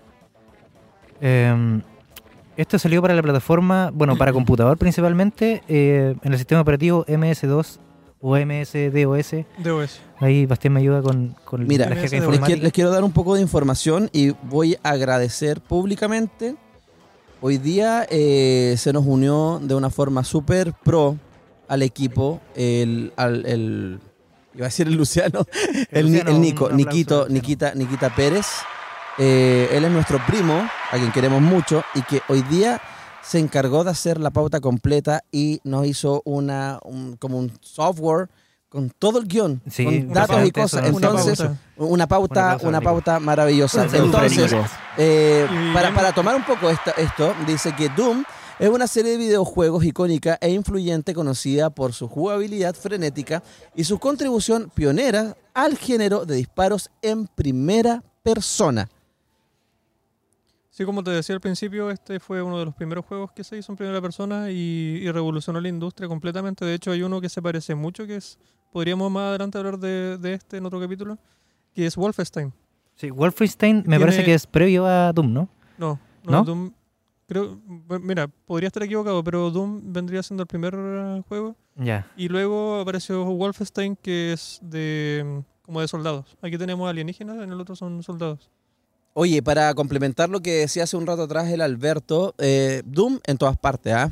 Doom eh, se ha logrado ejecutar en todo tipo de artículos electrónicos desde iPods, relojes Relojes. o calculadoras, Vibradores. hasta en. Vibradores yo Test. creo que igual. de embarazo. Bueno, hasta en test de embarazo. O sea, no estoy tan alejado con los vibradores. ¿Qué weá? Pero es que Hoy lo que estoy pasa es que a lo mejor en el test de embarazo, si está, eh, si era positivo, o sea, si es positivo, Ganaba. te aparece así como... No, loco. Lo que se viene es, o sea, Doom, bueno, es demasiado icónico. Porque dice, recientemente un, una estudiante del MIT logró correr Doom en bacterias comunes ¿Qué? Eso no de- lo no, sí. no- ¿Cómo no es? de la clase Echerichia coli. No, eh, No, no me imagino cómo, o sea, tendría que verlo en un microscopio. Pero corre, eso es lo importante, que es corre el juego. ¿Cómo? ¿Cómo? O sea, o sea, nosotros nos podríamos implantar videojuegos en nuestro cerebro y poder jugar. Hay una fascinación del humano por correr Doom en lo que sea. Sí, es En como un. Ay, meme. mira. No, pero qué bien, qué buen, qué buen, qué buen dato. Así como decía Alberto al principio, eh, se ha corrido en calculadoras, dentro del juego Minecraft. Eso es un juego dentro de un juego, igual es como un metajuego, no sé. Muy loco. Sí. Muy loco. Eh, no sé si Doom sea remasterizado después, o más que remasterizado, reversionado salido dos últimamente. versiones, dos ver- versiones. No, de hecho, muchas más. Eh, existe luego de esta una versión que se parecía mucho. Después aparecía el Doom 3 que ya se ve como en 3D. Ahí sí era físicamente era 3D. Eh, y últimamente salieron dos versiones más que se llama literalmente Doom. Y después, eh, hace un par de años atrás, salió la, la siguiente versión que es el Doom Eternals, que Doom es Eternal. el último que está disponible en plataformas de Steam y otras por el estilo. Oye, como nosotros siempre anunciamos, este es un podcast de cultura pop. Y les voy a dar un, un dato de cultura pop. ¿Cachai? ¿Ah, ¿Cachai? ¿Cachai? Le voy a dar un, un dato de la cultura pop. ¿Te cachai? Dice, Doom ha dejado una huella duradera en la cultura popular. Se hace referencia con frecuencia en películas, programas de televisión y otros videojuegos, consolidando su lugar en la historia de los videojuegos. Y qué bacán, porque Doom nosotros lo jugábamos en nuestro computador que era multimedia, Multimedia, Windows 95. En 95 probablemente. 95 Porque, no, y de- versión. de OS, sí, porque el, el Windows 95 tenía la particularidad de que tú podías abrir una consola de M- MS de OS y correr el juego desde ahí. Una línea de código de ejecutar Y ahí, ahí corría. Muy bien, chiquillos. Ahí Tremendo. estábamos hablando acerca del Doom. Gran juego y que ya dejó huella definitivamente en la cultura pop. Ahora vamos con Luciano. Luciano Ulloa con un juego también dentro del mundo de los shooters. Claro, estamos hablando de juegos de disparos, denominados shooters, o FPS, First, first, First person. first Person Shooter. F, FPS. Ah, por eso es FPS. Yo creí que era por, porque te da Frames más por FPS. segundo. Sí. ¡Ah, yo igual! Toda la vida pensé que era frames por segundo también. Oh, First Person. Shooter. Me voy. Me cambió la vida de aquí en adelante. Aunque también hay juegos en tercera Oye, pero Alberto, tengo una pregunta. ¿Y ese día que le agarraste las tetas, te cambió la vida o no? Sí, obviamente. Esa es la idea. La Me reinició el Windows. Te reinició el Windows. La agarró en FPS, en First Person. Yo creo que le faltaron un poco de FPS. Ah, ya, cabrón. Oye, ya. Eh, Luciano, ¿estás preparado ya o no? Eh, creo que sí. Aquí Dele vamos. nomás entonces. Sí, Vamos. cuando Oye, el- paréntesis, el paréntesis. Oye, ¿sabéis que algo súper bacán que pasó hace un par de días atrás eh, y que le vamos a mandar un saludo ahí a nuestro fan Gustavo? Gustavo Correa, ¿o no? Gustavo Correa, sí. Gustavo, Gustavo, Correa. Gustavo Correa, sí, que, eh, Me mandó una historia. que, que no, que, no- que nos fue a ver. El Bastián tú no estabas, pero sí preguntó por ti claramente. Pero todo el mundo, cuando partimos este podcast, el que más se veía era yo, po, porque nadie más quería salir en De hecho, era pantalla. la- el único que tenía cámara. El único que tenía cámara, tenía entonces, dos. Ah. ent- entonces, entonces, ¿qué onda? Acaparador el hombre. No, oye, yo no quería, yo quería No, compartir sí. el momento, pero nadie quería salir. Pero ahora, Sí, como esto se hizo tímidos. popular, claro. Ya, pues, y el tema es que eh, él, el Gustavo, fue a conocer a Luciano. Luciano, weón, ícono popular. Y con el más famoso de aquí. es El más Luciano. No, famoso más del el famoso, el más ordinario, pues, weón. No, pero hay que démosle un aplauso, eso, weón. Lucianito Ulloa. Es que Un ícono, un ícono de la generación es como Chayanne. Un ícono de la generación. Sí, Cheyenne es un ícono de esta el, generación. el torero de aquí de Chile. El torero. Sí. Ya, chicos, en honor al tiempo. No, que. Sigamos. No, Ya, ya no- no me Ya vamos a tener más, esa. Vamos a contar esa historia, Lucianito. ¿Cuáles historias? Nada, una. Ya, Ya, tengo- están saliendo. Le, le pa- le pasó, un- le- como, como en Cartoon Network, le pasó a un amigo de un amigo. Le pasó a un amigo y lo mío. Ya, Se llamaba Luciano. ya, Chanito, ¡Uy, Ya. Chanito, con Ya, esta música con super ad hoc. Super ad hoc, weón, para presentar Un juego. el juego llamado Medalla de Honor. Medalla de honor. Aquí estamos viendo en pantalla Aquí vamos, un juego de Electronic A ver, a ver. Arts. ahora va a aparecer. Ahí está. Bueno, este es un, un juego shooter en primera persona. De hecho, yo lo jugué por ahí por el año 99. Fue cuando salió, más o menos, 99-2000. Yo lo Ah, jugaba en computador. Sí, es Yo viejito. pensé que era más nuevo. Pero Sí, es que viejito. El Pacific Assault puede ser. Pacific Assault. Sí, de hecho ese jugaba y jugábamos harto con mi hermano, ¿cachai? Mi- mis primos. Jugábamos un montón, de hecho, este juego. Y, la historia se ve que es bien buena también. Sí, de hecho, eh, por ejemplo, esto está basado igual en, en una película de Steven Spielberg igual. Steven Spielberg, de hecho, De creo que dirigió el juego. también. dirigió, dirigió Sí. de hecho, el- este juego, como dice el, Ah, por el eso Alberto. tenía buena historia también el juego. Tenía toda una historia, claro. De hecho, pero para mí, o sea, fue como el primer acercamiento a los, a los juegos shooter y temas de soldados, fue con este juego. Sí, fue una etapa que me marcó. Y Era de la, como de la Segunda Guerra Mundial, desembarco Sí, en Normandía. el todo desembarco eso. en Normandía, Sí. de hecho partía con eso el, el juego, ¿cachai? Desembarcaban y ahí quedaba la cagada al tiro. Aquí estamos viendo como queda la cagada un poco. Ah, Oye, Sí. les voy dando algunos datos. Ya anda contando ahí. Le voy dando algunos datos. La serie Medalla de Honor ha recibido numerosos premios y nominaciones a lo largo de sus años. Y muchos de sus títulos han recibido elogios de la crítica por su narrativa, gráficos y mecánicas de juego. Bastián, ¿qué tienes que decir al respecto? A ver, eh, Medalla de Honor cuando salió era como el pionero en, en su en su modalidad de juego porque era algo que no se veía hasta el momento. Eh, y a lo largo de los años fueron saliendo nuevas versiones, no sé si cada año, cada dos años iban saliendo nuevos, nuevos juegos. Y, y siempre perfeccionando el modo de juego. Entonces, y además como la tecnología iba avanzando, la, la gráfica de los juegos se veía mucho mejor y te- tú te eh, se te hacía mucho más inmersivo el poder jugar estos, estos videojuegos. Y tú te sentías en el papel de un soldado en la, en la guerra. Mira, aquí el, el Albertito me va a ayudar con algunos datos, ¿cachai? Que aquí están los años y como cacha más inglés igual, me puede ir contando un poquito de los que salieron. Cada un año más o menos. Justamente el primero fue del año 1999. El año siguiente salió la segunda parte, el año 2000. Eh, de ahí ya saltamos al 2002, 2003.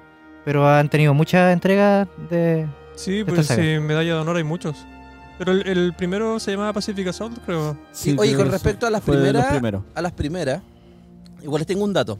Los primeros juegos de la serie fueron elogiados por su at- eh, atención al detalle histórico y precisión al representar batallas, armas y equipos de la Segunda Guerra Mundial. Por eso lo que hablábamos con Luciano del desembarco de Normandía. Exacto. Uno parte, uno parte ahí. Eso igual atrapa mucho el tema de la historia. Porque esto no es un juego como de fantasía. Es algo que de, de verdad pasó. lo que pasó uno- de ¿Qué verdad, pasó? sí. Oye, bueno, aquí yo buscando los datos que nos dejó el Nico, que se lo, vol- lo volvemos a agradecer porque hizo un trabajo de lujo. Hoy De día lujo, sí que hizo sí. un trabajo de lujo el Nico, te lo agradecemos y te lo vamos a agradecer siempre. y quedó grabado Eres, el mejor, Nico. Un besito para ti. Mira, eh, el primer juego de la serie Medalla de Honor fue lanzado en 1999, como ya lo habíamos comentado, para la consola PlayStation. Eh, fue desarrollado por DreamWorks Interactive, ahora conocido como Dice, Dice, Dice, ¿cómo se pronuncia eso? Dice. Dice. Ay, dice, dice, Dice. Es que aquí Dice. dice- Dice. Es que aquí dice, es que aquí dice. Ahí dice, ahí dice, Dice, dice. Los Dice Ángeles Dice. y publicado por Electronic Arts. Loco, inspiración. El juego original de Medalla de Honor fue concebido por Steven Spielberg, que es lo que estábamos comentando al comienzo, quien quería crear un videojuego que honrara la valentía y el sacrificio de los soldados de la Segunda Guerra Mundial, al igual que su película Salvar al Soldado Ryan. Ryan. Oye, y con respecto a esa película tengo un recuerdo súper bacán porque lo fuimos a ver con mi, con mi abuelo al cine. Y creo que fue la última película que fuimos a ver porque después él perdió la vista. Pero él siempre como metido en tema de la... de- iba a decir otra cuestión, nada que... Tema- Metido en el tema de la, de la guerra. Él le gustaba, era muy historiador. era un- eh, eh, mi abuelo, eh, mis dos abuelos, grandes referentes para mí. Pero ahora refiriéndome al papi, que es mi abuelo paterno, eh, ese caballero era una erudito. enciclopedia, Enciclopedia. enciclopedia viviente, bilingüe, eh, y que con mucho esfuerzo el hombre, loco, eh, tú- eh, eh, sabía mucho de música, sabía de historia, sabía de matemáticas, de todo. Hacer las tareas con él eh, era fascinante de alguna u otra forma porque significaba que era un 7 No llores, Edgardo. Era un 7, pero te hacía sufrir porque igual como que te, te borraba todo. Y yo, no, yo quiero ver el chavo del 8, papi, déjeme. Pero no, él te exigía mucho porque quería lo mejor de ti, así que al cielo, papi, y al papito también. Le vamos a mandar ahí un, un cariñoso abrazo porque los- están en otro plano, abuelos. pero nos siguen apoyando y nos siguen queriendo y por eso nos ten- estamos muy felices porque nos quieren. De hecho, un poco este formato, eh, no, no voy a decir que es como un homenaje a él, pero a él le gustaba mucho escuchar radio, cuando Sí. ya no veía. Entonces yo creo que le hubiese dicho ahora, se hubiese parado en medio, hubiese dicho, ¿qué están haciendo? No, como un programa de radio, papi. Para que nos escuche. Déjeme darle la mano, hubiese dicho. Déjeme darle la mano. Vaya a buscar nomás el ron que le dejé ahí arriba. ¿Sí, o no? Ya, muy bien, no, al papi, ¿no? De verdad, de verdad, súper bonito recuerdo. Oye, vamos a continuar ahora hablando de videojuegos, por supuesto. Y como yo soy el más lane de todos ustedes, Nos vamos a la actualidad. nos vamos a la Cuec. actualidad. Tiene efecto, ¿no? Ustedes van a decir, ¿por qué Edgardo va a hablar de este juego? ¿Por qué? Ni yo. ¿Por lo qué me gusta, pues, weón? Lo encuentro entretenido. Pierdo, pero me gusta. Soy honesto. Y voy a hablar acerca de Fortnite. Vamos a ver algunas imágenes que estamos Sí. teniendo en pantalla. Mira, Fortnite fue lanzado en el 2017 y su modo de juego Battle Royale se eh, volvió inmensamente popular, ha atraído a millones de jugadores en todo el mundo y se ha convertido en un fenómeno cultural. Imagínate. Este es un, eh, mira, este juego, algo que me llama la atención es que no sé cómo, cómo, cómo está conformada esta cuestión, pero es de descarga gratuita, como multiplataforma, eh, jugáis online, jugáis con otros juga- jugadores, ¿cachai? Eh, y al principio, mira, yo para los shooters no soy tan bueno, pero le pongo ahí un poco de empeño. Disparar, disparar para todos Claro, lados, dispara- pero, pero es que es difícil. Bueno, va- vais corriendo y la weá, y tú vas y tratando de, de- de apuntarte, ¿no? Es, es complicado. Pero entonces mi estrategia al principio, cuando empecé a jugar esta cuestión, eh, fue como alejarme de todo conflicto. Eso fue, weón. Pero después me di cuenta que hay un anillo que se te empieza a cerrar, a cerrar, a cerrar, a cerrar, a cerrar, hasta que al final te terminé encontrando con alguien igual nomás para sacarte la cresta y tenés que matarte, weón. O sea, no, no matarte tú, matar al oponente para poder ganar en este juego. Eh, y, y te provoca una, una ansiedad, como un gustito así, como, ¡ah! como nervio, y es muy entretenido. Y este juego también le gusta mucho al Gaspar, al Gaspi. El Gaspi él me decía que al principio, tío, tío Gardo, yo voy a jugar al Fornite. Y yo le decía, Fortnite, Fortnite. El Gaspar hay que decir cuántos años tiene porque la gente va a pensar Gaspito que tiene. tiene 24, eh, va- no sé. No, Gaspito es, bebé- es chiquitito todavía, pues Gaspito tiene. eh, va a cumplir nueve años en marzo.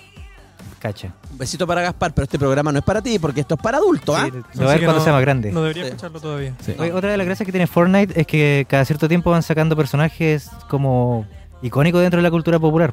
Yo creo que gastan mucha plata en lo que son los derechos de autor porque tienen. Sí, tienen a todos. Tienen a Batman. De hecho, creo que ya salió una versión de. Pokémon. de Pokémon. de- también. Pero eso Fortnite. es, es otro juego.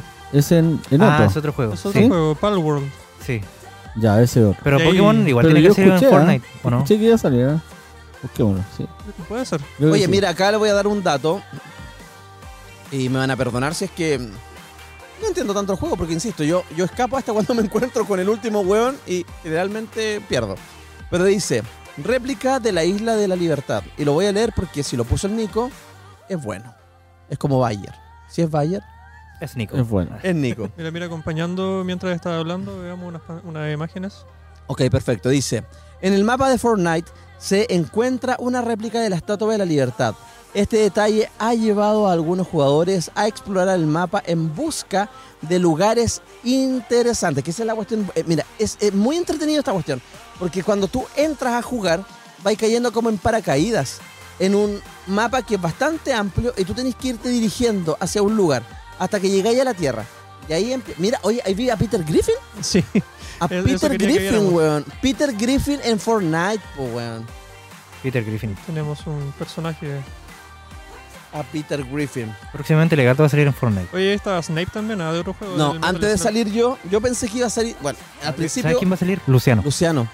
Mira, Hola, si Luciano. Gustavo, Hola, Gustavo se quiso sacar una foto con, con Luciano, significa que va a ser el primer personaje en aparecer en Fortnite. Y como diría Gaspar, en el Fornite.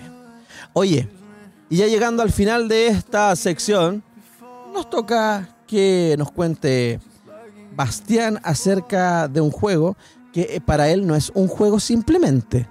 Es algo que lo apasiona y tiene toda la colección. Cuéntanos, Basti. Sí, vamos a ver algunas imágenes primero. Bueno, el juego que yo les voy a hablar es uno bastante viejito que partió por allá por el año 2001. Es, eh, se estrenó en la consola de Xbox. Déjame cargar una imagen acá. Antes de que continúe.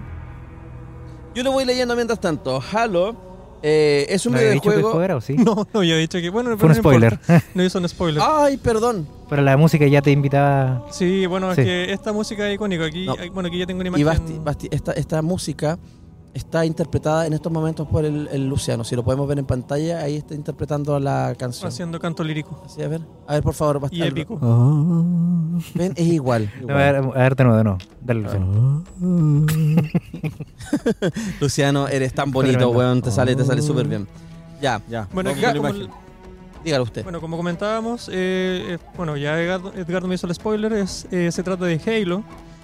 La versión es la Combat Evolved, la que salió en Xbox, eh, porque primero estuvo disponible solamente en esa consola y con el tiempo salió en plataformas de Windows para computador. Y nos cuenta la historia de una de, de la humanidad en una pelea constante con una entidad con alienígena que se llama el Covenant.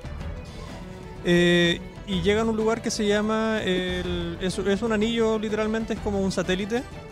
En el que se van dando cuenta que es un arma. Y aquí nos ponen en la piel de un Spartan. Que el Spartan es un. Es un. eh, Un super soldado que está entrenado y que no tiene sentimientos. Entonces no, no le da miedo a nada. Él puede. Y tiene mucha fuerza también. Y lo acompaña una inteligencia artificial que se llama Cortana. Bueno, el nombre del personaje se llama el jefe maestro. Y uno interpreta al jefe maestro en el, en el juego. Eh, lo interesante de este juego es que no es solamente eh, no es solamente jugarlo por jugar, sino que además tiene una historia de fondo. Y así hay varias versiones, o sea, está el Combat Evolved, después salió el Halo 2, después salió el Halo 3, Halo 4. Impresionante, nunca lo Sí, he no. imaginado. Es que lo que pasa es que el primero tuvo un nombre, pero después en adelante no fue y llegó hasta Halo 5, digamos. Eh, Hasta que salió el Halo 6. el- de hecho, Ya. Halo 6 no se llama Halo 6, se- Halo 6 se llama Halo Infinite. Infinite. Ah, que es el serio. último que está hoy en día. Y además hay otros que son spin-offs, eh, donde tenemos el Halo Reach. Ah, ese, Eh, ese es el que más me gusta a mí. Y la diferencia de Halo Reach es que ya no se ve en primera persona, sino que se ve en tercera persona el, el- este juego de disparos. ¿Pero singular o plural?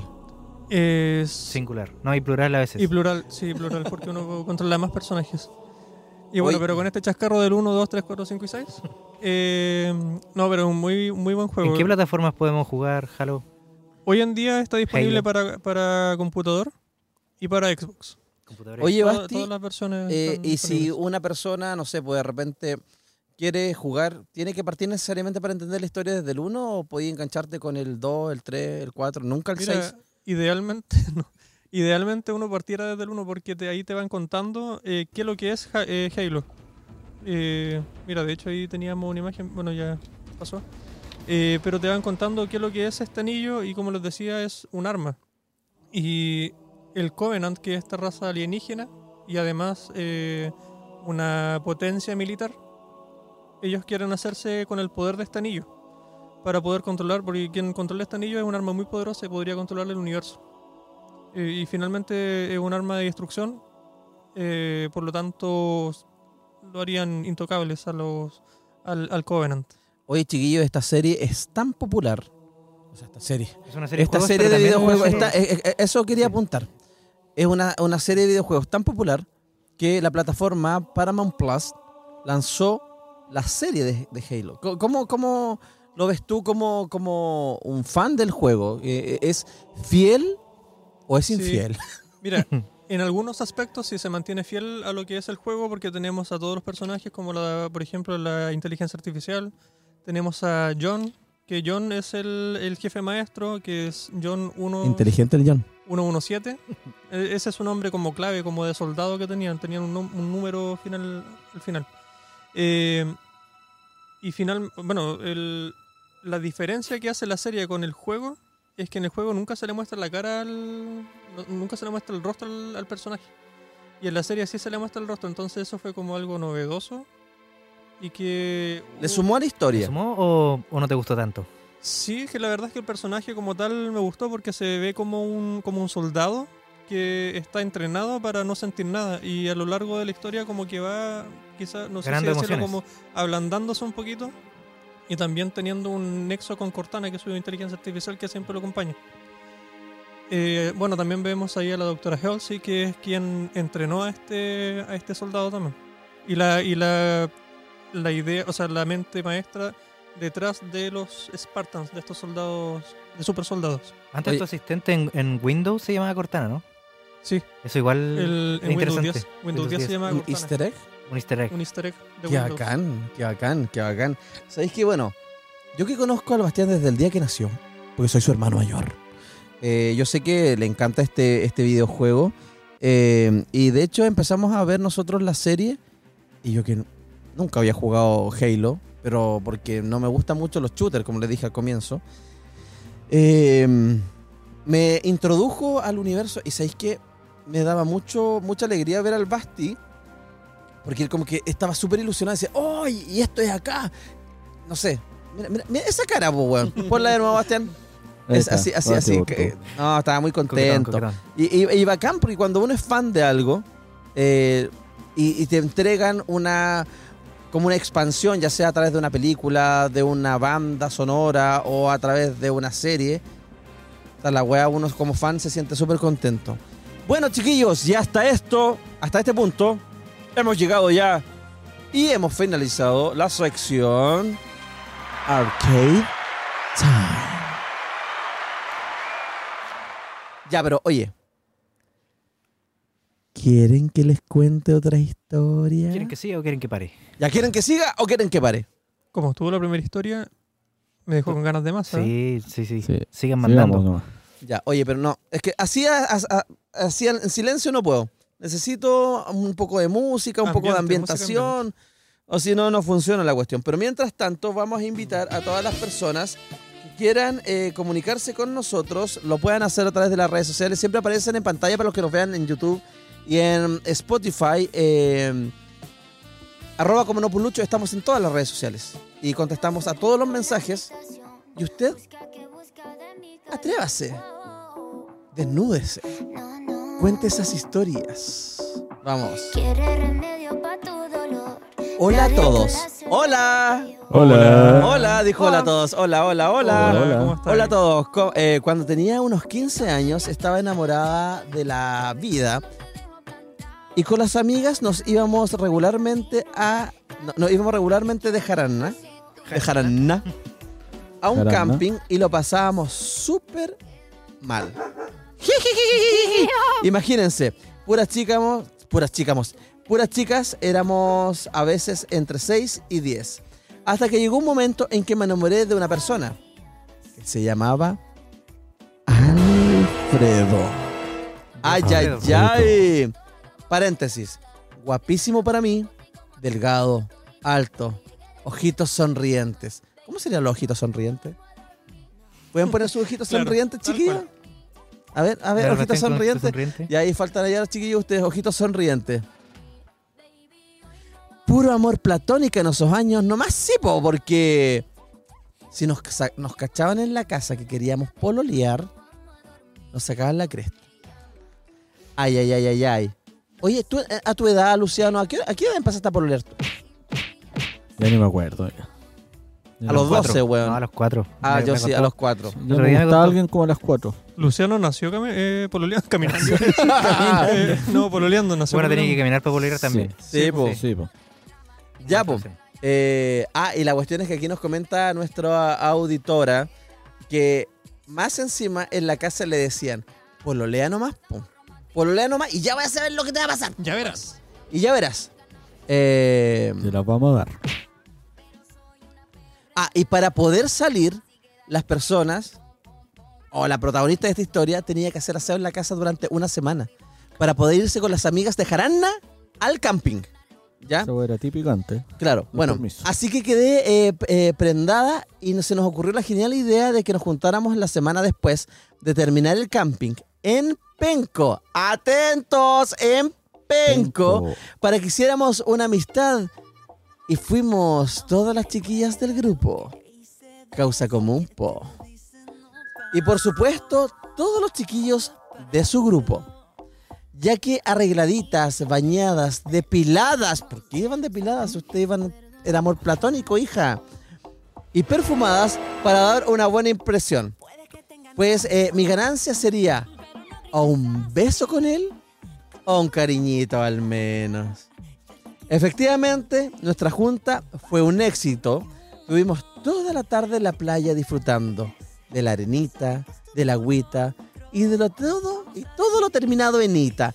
Ay, La qué camita. Lindo, qué lindo. Yo pensaba a la otra juntada me pide pololeo. Así pasó el día hasta que nos tuvimos que despedir, porque el día ya había concluido y tenía que volver a la casa. Pucha, Oh. pero ¿y de dónde habrá sido la auditora si estaban en Penco? Debe ser de un lugar cerca. po. Cerca. Sí. Tomé- Por lo menos de la región del Biobío. Concepción. Talcahuano, Chihuayante, todo lo que está alrededor. Ay, pero mira qué lindo. Coronel- Aquí, aquí, aquí el Lota. Coronel Coronel Lota. Lota también. Viene de de, Arau- Arauco. viene de Arauco ahí con. Arauco, de Arauco. Arauco Oye, en Arauco están pasando. muchas Muchas cosas. eh. Bueno, ya, eh, ellos nos fueron a dejar al bus. Por supuesto, llegó la despedida. Yo, ¿cuál mujer fatal pestañeó al subir al primer escalón del bus? Chiquillos, pestañemos. Pero un guiño. o- Sí, no, le, hizo, le- le hizo ojitos, pues, weón. Ay, Le soltó la mano, se gira para despedirse y le dice, toda coqueta y con broche de oro, ha sido un gusto volver, no, ha sido un gusto a verte, volvió a ver. ¿Volvió? ¿Qué? Volvió a Volvió. ver. Y por supuesto, después de esto, se esperaba eh, lo que esperaba. No lo volvió a ver más porque volvió. Lo- po. nunca lo volvió a ver. Nunca más lo volvió a ver. po. Mal, hay, hay cuestiones que son súper mata pasiones. ¿ah? Sí. Una cosa es que hablen mal, a mí una cosa es que me matan las pasiones, pero así del cielo a la tierra es que tengan faltas de ortografía. Uy, sí. ¿Cómo fue la palabra que dijo? Volví. Volvió. Volvió. Volvió. Nosotros aquí Con gusto eh, eh, eh, bueno, a ver. teníamos una conocida que trabajaba con, con mi abuela, eh, a quien queremos mucho, así que no voy a decir nada. Me quedo callado. Porque la no estabas quién es. cagando, No, la no, yo la cagando. estaba cagando, así que me quedo callado. Continuemos entonces con esta nueva sección que se llama Music Invasion. Carambolas. Y esta vez parte Bastián. Bastián, ¿qué tienes para presentarnos? Mira, no lo esperaba, ¿eh? No, nadie se lo esperaba. No, sorpresa. nada nada Una hacía presagiar. Vamos a ver qué tenemos. Vamos a ver qué tenemos. Sí, eh, bueno, la se- en el capítulo anterior hablamos de Pink Floyd, de, mm, de Dark Side of the Moon, pero en esta ocasión vamos a hablar de The Wall, uno, uno de los vinilos eh, y álbumes que para mí me hacen sentir así como una especie de... Es como... ¿Viaje? Sí, un viaje, digamos. Y una película. Esto sí. De hecho, hay una película. Hay, hay una película de The Wall. eh, y esto como que me da una sensación, no sé, como muy... ¿Cuál es el término? De... mm, Éxtasis, placer. Ahora lo estás no, sintiendo. Es raro, es como raro, como que te, te produce así como un... Bueno, ¿Qué está produciendo ahora? se me, se me fue el, el término Sin que quería palabras. ocupar. ¿Una erección, Bastián? No, sufriendo. No, eso no... ¿Estás sufriendo una erección? No, Ah. no con, est- no con en este momento. ¿Por qué no? Ah, ¿Por qué no? Bueno, ¿por qué no? Mira, ¿cachai que The Wall fue número uno en Estados Unidos, encabezó las listas de mm, ese país y varios otros países, convirtiéndose en uno de los álbumes más exitosos eh, comercialmente de Pink Floyd? Un poco psicodélico, eso es lo que yo quería decir delante. A ver, pero, Como- ¿me- ¿nos podrías mostrar una cara de psicodelia, por favor, para que la gente entienda? No, pero es que es una sensación, porque ¿cómo le voy a Ya, pero, pero, pero uno, uno cuando sienta algo pone una cara, pues a ver. No, no sabría. Ah, mira, ahí la puso, sí. Ahí pusiste una cara de psicodelia No, súper pero era buena. como una, una- Me un sirve. pensamiento. A ver, a ver, déjame intentar de poner una cara de A psicodelia. ver, dale, eh. No, es es que esa cara de- está excitado ese hombre. orgasmo.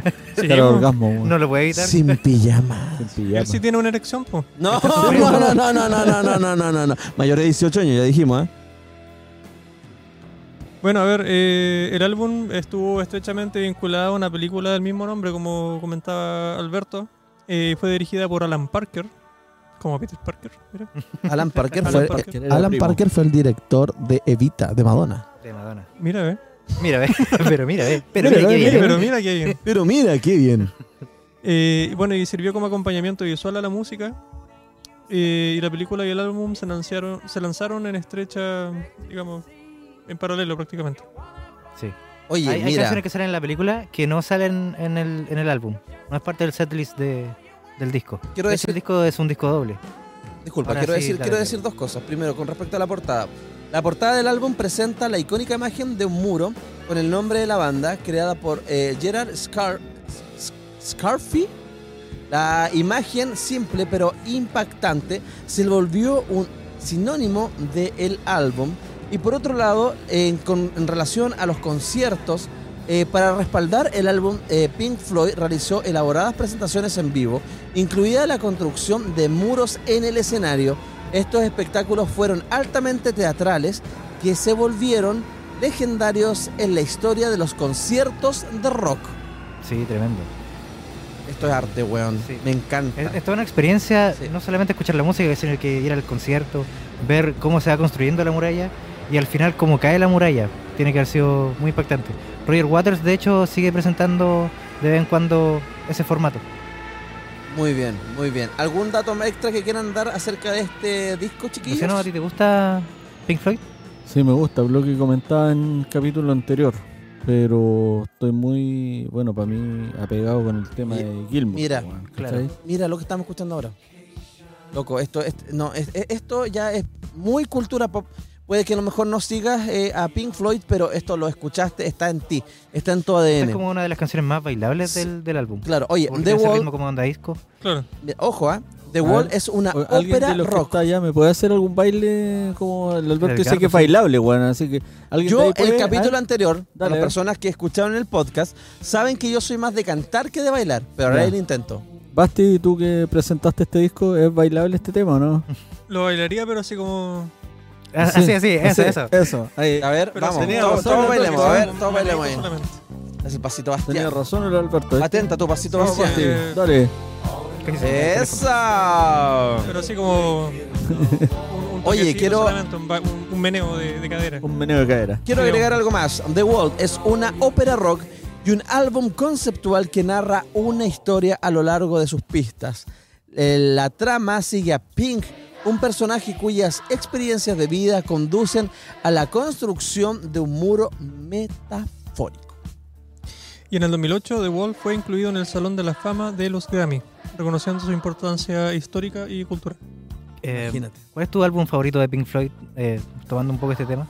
¿Será este o.? Eh, mira, como, como les decía, esta psicodelia que tiene The Wall, como que me atrapa más. Y a- además fue como de los primeros vinilos que tuvimos acá. Entonces, Sí. Oye, eh, Luciano, ¿a ti cuál es el, el disco de Pink Floyd que más te gusta? Es que yo, como contaba el otro día, igual el tema del Pulse, de Sí. cuando salió ese disco, que es una mezcla porque eran. Es un dos disco en discos vivo. Era un disco Claro. en vivo, claro. Un concierto, ese fue como el que me, me marcó así. ¿Cachai? Pero este tema en sí, aquí están los dos, ¿cierto? Está Sí. Gilmour y, y Waters? y Waters. Aquí era Pink Floyd completo. Ahí está el, el bajo de. El último disco que Pink Floyd sacó en conjunto fue el siguiente, el Final Cut. Que de hecho son grabaciones que hicieron en este periodo, pero no entraron en, en The Wall. Eh, después de eso, Waters ya se fue. Bueno, ahora, auto preguntando. Ah, Alberto, te pregunté cuál es el disco de Pink Floyd favorito, ¿no? No, pero ¿A ti no? que lo dije, no sé si lo dije, pero lo voy a decir ahora. Eh, yo me quedo con el Dark Side of the Moon. No, Sí. yo, Pero yo me, me quedo con, con The Wall. Me quedo con The Wall. Oye, vamos a continuar revisando discos y en esta oportunidad le toca a este pechito. Eh, voy a hablar de. Mira, si tú pinchamos al Basti, ya ahí tenemos claramente cuál es el disco que yo voy a hablar. A ver. Espérate, si me ahora sí. pinchan, sí. Ahora sí. Ahí está. The Beatles, Yellow. Submarine. Eh, bueno, esto es un eh, disco de la icónica banda The Beatles. Eh, una, bueno, valga la redundancia, una Alberto icónica banda sonora lanzada en 1969. Sirvió como la banda sonora de la película animada del mismo nombre. Eh, ahora, ¿por qué? Ustedes se preguntarán, ¿por qué yo elijo este disco? Para poder compartir con ustedes. Principalmente por lo que les comentaba hace un tiempo atrás, con, o sea, un ratito atrás, con respecto a, a mi abuelo y la herencia cultural que él me deja. Eh, y también con respecto a, a lo que escuchaba mi familia, eh, que son sumamente fanáticos de The Beatles. Eh, bueno, y aquí Alberto y Bastián pueden ser testigos de aquello. Pero mi abuelo era Yellow Submarine, que lo que ustedes están escuchando, para mí era una canción de cuna. Mi abuelo me hacía dormir con esta canción. Y O siempre sea, la estaba cantando, de hecho. Hasta, Yellow hasta Submarine, de su vida, él cantaba Yellow. Submarine, sí. Es una, una muy buena. eh, una muy buena. eh, un muy bonito recuerdo que tenemos de él. Ahora, el álbum fue creado como complemento de la película llamada Yellow Submarine. La película presenta una mezcla de estilos de animación y cuenta una historia caprichosa ambientada con música de los Beatles. ¿ya? La canción Yellow Submarine eh, se lanzó previamente en el álbum Revolver en 1966 y se convirtió en una de las canciones emblemáticas de The Beatles y es conocida por sus letras juguetonas y sus pegajosas melodías. Y con respecto a lo que ustedes también, si les pido que puedan pinchar el álbum ahí de The Beatles, eh, Yellow Submarine, en la portada del álbum presenta ilustraciones inspiradas en la película animada y fue diseñada por Heinz Eldman. Eh, el arte vibrante y psicodélico se volvió sinónimo tanto eh, de la película como del álbum. Para mí es uno de los grandes clásicos y que amo y que doy gracias a la vida de tener la oportunidad de tenerlo acá en forma física para poder disfrutarlo las veces que queramos. ¿Qué opinan con respecto a este álbum de los Beatles? Alberto. Eh, bueno, ah, para mí los Beatles son como, yo diría, es mi banda favorita. Entonces, este álbum en particular, Bueno, es que no, no, no puedo decir algo. No, voy a decir que no es mi favorito. ¿Por qué no es mi favorito? Porque los Beatles no hicieron canciones nuevas para el disco. Un Eh, recopilatorio. Es un recopilatorio y son canciones como que descartaron de otros álbumes para hacer una película animada. De hecho, ni siquiera actúan. Eso fue Es todo animado. es- Sí, es todo animado. Eso le suma en algunas partes, pero también le resta porque como que los Beatles no son demasiado, no son tan parte del, del proceso creativo. Pero ah, dejan brillar a otra parte de los Beatles que fue con George Martin, que hizo música como más eh, de cámara o sinfónica, que es muy buena también. Así pues, chiquillo, en bueno. este disco también podemos escuchar All Together Now. All Together Now, All Together Now. Muy, muy buena canción. Mira, con respecto a la recepción del álbum, aunque no fue tan innovador como dice el Alberto, algunos de en relación a otros álbumes de The Beatles, Yellow Submarine tuvo una recepción bastante positiva.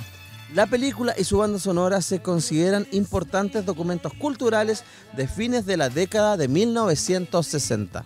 Me encanta, me encanta recordar, traer el, pasado al presente eh, y que las nuevas generaciones también se vayan nutriendo de la importancia de la música, de las bandas y que, eh, nada, me encanta. Me encanta que haya impactado de esta forma la música en mi vida y en la vida de mi familia, eh, porque acá son muy buenos consumidores de buenas bandas, música. De hecho, aquí hay muchos músicos en esta, en esta conversación. Oye, eh, nada, me trae mucho, mucho recuerdo y me pone un poco nostálgico, fíjate, el, el- el ver el hablar de The Beatles o hablar de otras bandas. Eh, y los voy a invitar de inmediato a que ustedes también nos comenten, porque nos vayan diciendo cuáles son sus bandas que a lo mejor igual les generan un poco de conexión, recuerdos, para que ustedes de alguna u otra manera a través de las redes sociales nos vayan comentando y nosotros los vayamos anunciando y los vayamos presentando también. ¿Ya? Así que ahí, arroba como no Lucho. Y hablando de como no Lucho, ahora le toca al señorcito Albertito. Ya vengo, ya vengo. Mientras tanto, eh, hablen. Bueno, yo voy a dar un... ¿Puedo, ¿Puedo hablar acerca del álbum que vas a presentar o quieres decir tú cuál es el álbum? Voy a partir yo y. Ya, ok, perfecto. Estoy, listo. Estoy casi listo. ¿Estás casi listo? Me Bárbara falta Blade. poquito, me falta poquito aquí. ah. Ya viene, ya viene, ya viene, ya viene, ya viene, ya viene. Le falta poquito al Albertito. Le falta poquito al Albertito. Chiquillos, recuerden que ustedes pueden votar a través de eh, Spotify para que puedan elegir a la historia de Te estáis puro aprovechando, que ha sido la más icónica. Ya hemos contado dos. Y se Falta viene- una. oye, se viene una Falta la que esta es para mayores de 18, porque, bueno, es cortita, es corta pero buena. Corta pero buena. Corta pero buena. Ya Ya, se viene, ya Albertito, vamos. Soy bien Edgardo con las historias. Bueno, ya estamos escuchando un poco eh, el primer tema del álbum del que yo voy a hablar. eh, es American Idiot de Green Day. Eh, no trajimos el vinilo acá, pero también lo tenemos en físico. Este es un disco que se lanzó el año 2004 y al igual que The Wall, como habló Bastián, es una ópera rock, la primera ópera rock que realizó Green Day. Eh, este álbum fue bastante accidentado cuando se lanzó. De hecho, Green Day estaba trabajando en un disco que se llamaba eh, Cigarettes and Valentines, si no me equivoco. Y a la hora de lanzarlo o de empezar a trabajar en él, le robaron todas las cintas, eh, digamos, perdieron todo el trabajo hecho. Y la opción era volver a grabar esas canciones o trabajar en un disco nuevo. Ellos eligieron trabajar en un disco nuevo y así nació American Idiot. Este es un disco eh, de mucha crítica al gobierno que en ese tiempo era de George Bush, eh, un disco antibélico, antiguerra, pero además nos cuenta la historia de un personaje bien adolescente, eh, Jesus of, Su- of Suburbia. No se especifica en ningún momento cuál es el nombre de, este personaje, pero uno puede inferir que es Jimmy. Am, ¿Por qué digo que es un disco bien adolescente? Bueno, aparte que el sonido es muy adolescente, muy punk, es como que uno lo descubre a esa edad. Eh, entra como en la moda que fue el emo, muy de los primeros de los primeros años de los 2000. De hecho, la estética de Green Day se, ya se delineaban los ojos, eh, todo era más oscuro. En este disco viene Boulevard of Broken Dreams, que es bastante más, más triste. Eh, eso, eso es lo que puedo decir. No sé si tiene algún dato Sí, por ahí. tengo más datos. El álbum produjo varios sencillos exitosos, incluyendo American Idiot, Boulevard of Broken Dreams, Holiday y Wake Me Up When September Ends, que es mi canción favorita, debo decirlo. Estas canciones eh, recibieron una amplia difusión en la radio y contribuyeron al éxito comercial del álbum. Ahora, American Idiot recibió elogios de la crítica y ganó el premio Grammy a Mejor Álbum de Rock en 2005. La canción principal también ganó el Grammy a la grabación del año. La grabación estuvo a cargo, si no me equivoco, de Rob Cavallo, que trabajó con varias bandas después, eh, como de la misma onda, bien rockero. Y lo mezcló Chris Lord Algie, que después trabajó con bandas como My Chemical Romance. Es como el sonido de los 2000. El, la anterior realizaba Sí. un poco el sonido de los 90. Ahora trajimos un poco del sonido de los 2000. Mira, American Idiot se considera a menudo uno de los álbumes definitorios del género punk rock, eh, o sea, punk rock en el siglo XXI. Su impacto tan, o sea, su impacto tanto en la escena punk rock como en la música mainstream ha, ha consolidado su lugar como un hito cultural y musical. Lo que, lo que hablaba Alberto al principio de que es como un, un disco bélico de alguna manera. An- eh, eso se- antibélico. antibélico se puede ver un poco en el videoclip de Wake Me Up When September Ends.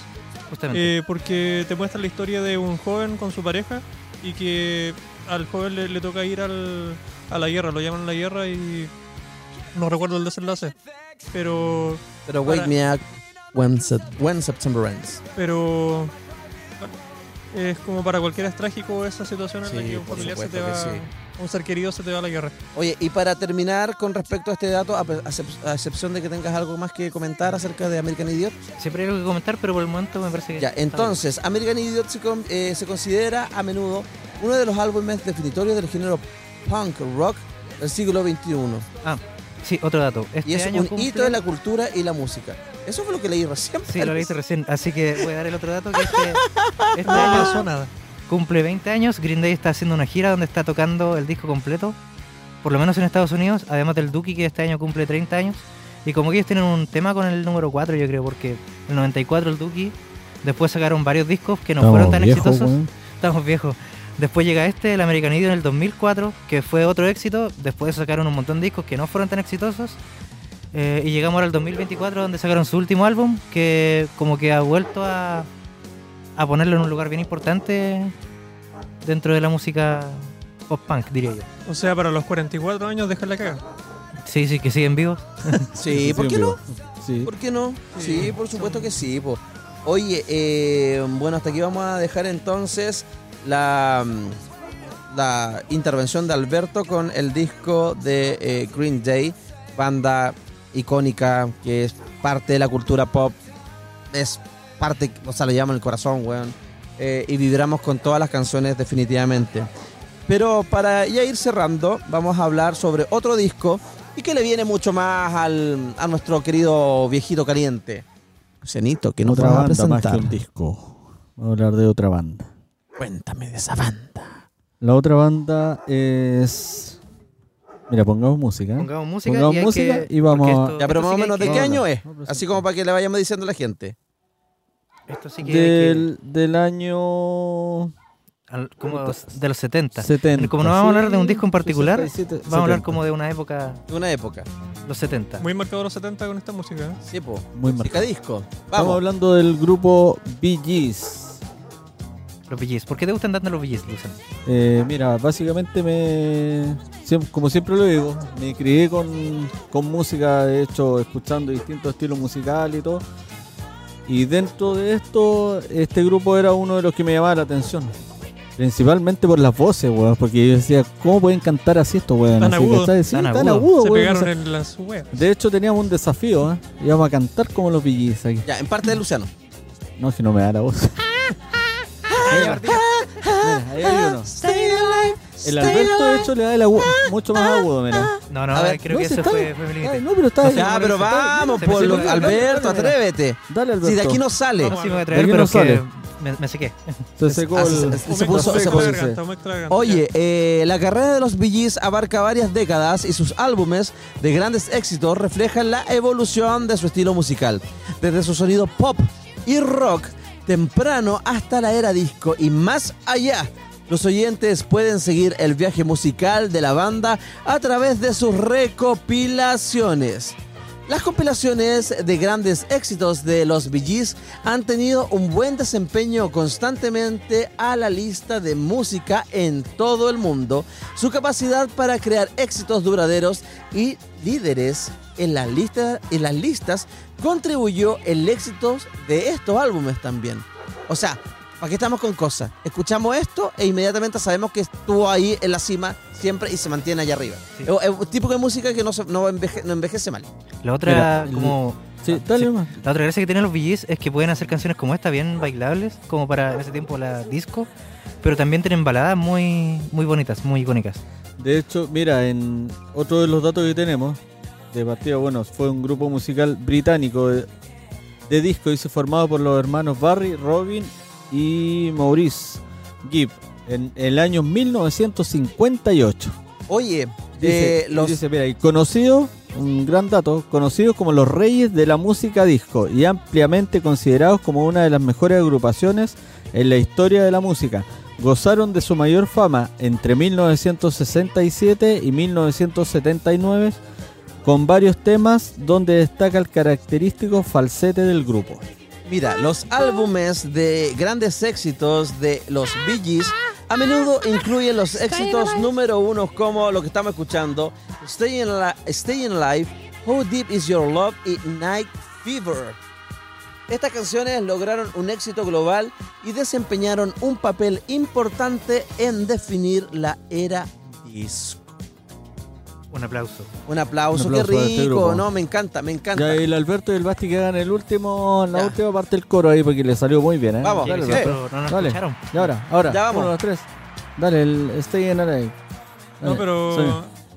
Cuando venga, falsete, ¿no? Ah, cuando venga el falsete. falsete, sí, po. po. Está bien. ¿Sabes lo que podríamos hacer? ¿qué? O sea, aparte de eso, es quedarnos con esta música para escuchar la siguiente historia, ¿no? Ya, me parece muy bien. Muy bien. Ya, pero hazte el Eh, último Pero sonido. no, te, te estáis salvando ahí Ah, sí, loco, no, mira, Dale, no, si recién lo hiciste, te salió bien. No pensé que me iba a Ah, salvar. pero, pero ¿queréis que te escriba, le- lea la otra historia? Dale nomás. Por favor, personas mayores de edad que estén escuchando esto, si hay alguien que es menor de edad, vaya y dígale que vaya a buscar una bebida, que vaya a comprar algo que a la esquina, o manda a buscar el cargador del celular arriba, porque esta historia es corta pero buena. Oye, si es, bueno la, si es buena la historia, Alberto se saca el falsete. Ya. de- Es muy buena. Es muy buena. ¿Están preparados, amigos? Voten a través de arroba como no poslucho. Allá voy. Vamos, más musiquita para sentir el, el, el rhythm. Eso, Alberto, tú sí que sabes. Tú sí que sabes, tú sí que sabes, Ah, tú sí no que sabes, tú que sí que sabes. Bueno, rellenen un poquitín, no rellenen nada. Ahora sí. Ahí va. Un día me junté con una mina a intimar. Se veía limpia y bien delicada.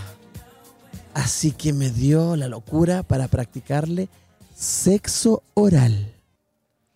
Estaba tan rica y caliente oh, que pasé al siguiente nivel. Oh. ¡Ay, concha tu madre! Y empecé. No. Ah, estaba tan rica y caliente que pasé al siguiente nivel. Y le empecé a chupar el poto. Decidí. poto. No, parecía que iba a estallar de placer. Pero no de la manera en la que fue. Porque yo, mientras le pasaba la lengüita, se le salió el manso peor. Ay, Dios. Puta, qué desagradable. Todavía siento el olor de su colon en mi nariz. Y la Me lengua. dejó un buen sabor de boca. Oye, conche tu madre, qué vergüenza. Y que ¿Cómo? plancha, pero la mina también, pues, porque además que lo pues. sintió. Pero pues. weón se comió un peo en la mina. Pero por eso, pues, o sea, Pero es que la mina no se también, quita. pues. No, pues cómo se va a querer tirar un pedo ahí, pues. No, pero es que yo creo que se dilató mucho y se le, se le relajó el esfínter y se le fue, pues, weón. Se le salió. Se le, Le salió. mató las pasiones. Le mató las pasiones. Oye, chiquillos, ya estamos llegando al término de este capítulo de Como no por Lucho. Eh, primero los vamos a dejar invitados a que voten a través de Spotify eh, de los tres casos que estuvimos viendo. Primero era del chico que fue colágeno. Luego estuvimos hablando de esa historia mata pasiones cuando dice... Eh, ah, espérate, déjame leer lo textual para no, para no equivocarme.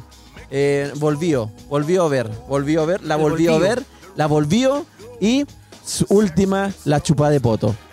La chupada de poto. Voten difícil, ahí, ahí. El Oye, peo en la usted- boca. usted- pero ustedes, ¿por cuál votáis tú? No, yo, yo iba a decir que esta semana vamos a dejar que el público vote. No, pero eh, igual que no, no quiero incitar el voto, pero quiero que Sí. nosotros igual tenemos la opción de votar, pues. Eh, um, yo voy a votar por la del peo. Por la del peor. Luciano, Sí, era el peor, weón, mata pasiones. Es ¿Basti? que sí, fue incómoda la, la situación esa, pero voy a votar por la 3 también. La del peo. Ya. Y yo voy a, yo voy a votar. bien, pues, partió bien esa historia. entonces, Sí, no- súper rico. Y súper- terminó- nu- Nunca pensé que iba a llegar a ese nivel. Bueno, cosas que pasan nomás, pues cabros. Ya, pues chiquillos, ahí te pido por favor que me pinche un poquito. Nos vamos a ir despidiendo de, despidiendo de este capítulo de Como no Lucho. Estoy muy contento de verdad de estar aquí en este tercer capítulo. Los invitamos a que nos sigan en nuestras redes sociales, en nuestras cuentas, en las listas de Spotify. Eh, muchísimas gracias de verdad a la gente que nos está escuchando en los distintos países. Eh, tenemos en Noruega, tenemos España, tenemos a Estados Unidos, Perú. Eh, la gente de Chile también que está dando ahí la, la pelea. Gracias, gracias, gracias. Esto se hace con mucho amor. Y sin ustedes definitivamente esta cuestión no resulta. ¿Qué opinan ustedes, cabros? Qué opina Bastián. No, la verdad es que, bueno, eh, personalmente yo estoy contento de que todos nos estén escuchando y los invito a que nos sigan escuchando también. eh, porque hacemos esto con mucho cariño para todos y le ponemos todo el empeño que podemos. Eh, y la idea es hacer algo ameno, que lo pasemos bien y... Ameno. Ameno. Stay alive. Ahí falta el Alberto. Ah, no, Ahí está, ahí está, weón. ¿Qué está pasando aquí? ¿Qué, qué- qué es esto? pasando. Ya, ahora, ¿Qué ahora? Alberto, ya Oye, Alberto, dale, dale. Stay alive, stay alive. Stay alive. ¿Cómo no? Bien. Está muy bien, muy Ya. bien, Alberto. Oye, eh, Luciano, ¿algo que quieras decir antes de terminar? Eh, no. No. Hecho- No, chao, ya, Alberto, Alberto, ¿qué quieres decir tú? invitar a, a todo el público que nos siga, que la pasen bien. Si esto es un momento agradable, la pasamos nosotros bien y la idea es que eso se traspase a los oyentes, a, los- Albert- a los videntes, que a todos se todos. rían con Sí, nosotros. Todos po- se ríen Albertito, tú. Yo solamente voy a decir que cada semana hay una sorpresa. Quizás que vendrá la próxima. Estén Oye, atentos. y yo les digo que ya ahí tengo historias para la historia, próxima y se viene súper vienen cuático. cositas. Se viene, se viene, se viene, se viene. Se vienen cositas. Oye, algo también que quiero anunciar antes de que terminemos es que los capítulos los estábamos lanzando los días miércoles a las 8 de la tarde, pero se van a adelantar para los miércoles a las 6 de la tarde. Entonces, justo cuando te vayas del trabajo a, a tu casa, ya vas a tener disponibles los capítulos en todas las plataformas. Primero se estrena en YouTube y en paralelo con Spotify y una vez que ya se ha estrenado ahí, aparece en las otras plataformas. Así que chiquillos, síganos en nuestras redes sociales personales, también si quieren hablar directamente. Arroba Edgardo Aburto, tu Instagram, Bastián, ¿cuál es? No me acuerdo. Quedó. Ya, espérate, léelo, léelo. Arroba Basti Arroba punto Basti No, punto estaba Aburto, estaba leseando. Ya. Y Lucianito, Lucianito. Ya. Arroba Luciano. Ulloa. Ulloa F Ulloa y F. Albertito está al lado. ahí está al. A ver. Será Alberto Aburto. Ahí estamos. Y el de cómo no por Lucho. Arroba como no, Pulucho. Queridos amigos, de verdad, muchísimas gracias. Nos vamos muy contentos y cada vez que nos juntamos a hacer este, esta transmisión lo hacemos con mucho amor. Sabemos que esto no tiene límites y esto lo estamos logrando gracias a ustedes. Eh, al darle like, eh, me encanta que ustedes sonrían, que lo pasen bien, que se llenen de muy buena energía. Como les dije, esto se graba en el patio de mi casa, así que van a escuchar de, de repente algunos perritos. Esa es la Nala, aparece un gatito por aquí, es la Michi, pero son parte. Ahí está la Nala también que quería saludarlos a todos ustedes. Así que los dejamos invitados para la próxima semana, el próximo miércoles, a seguir con las historias. Por favor, cuéntenos más cosas, que el mundo se entere de las cosas cochinonas, cochinotas que tienen ustedes que decir aquí en Como no Pulucho. Y un saludo para Nicolás. Saludos para Nicolás. Saludos, Janito.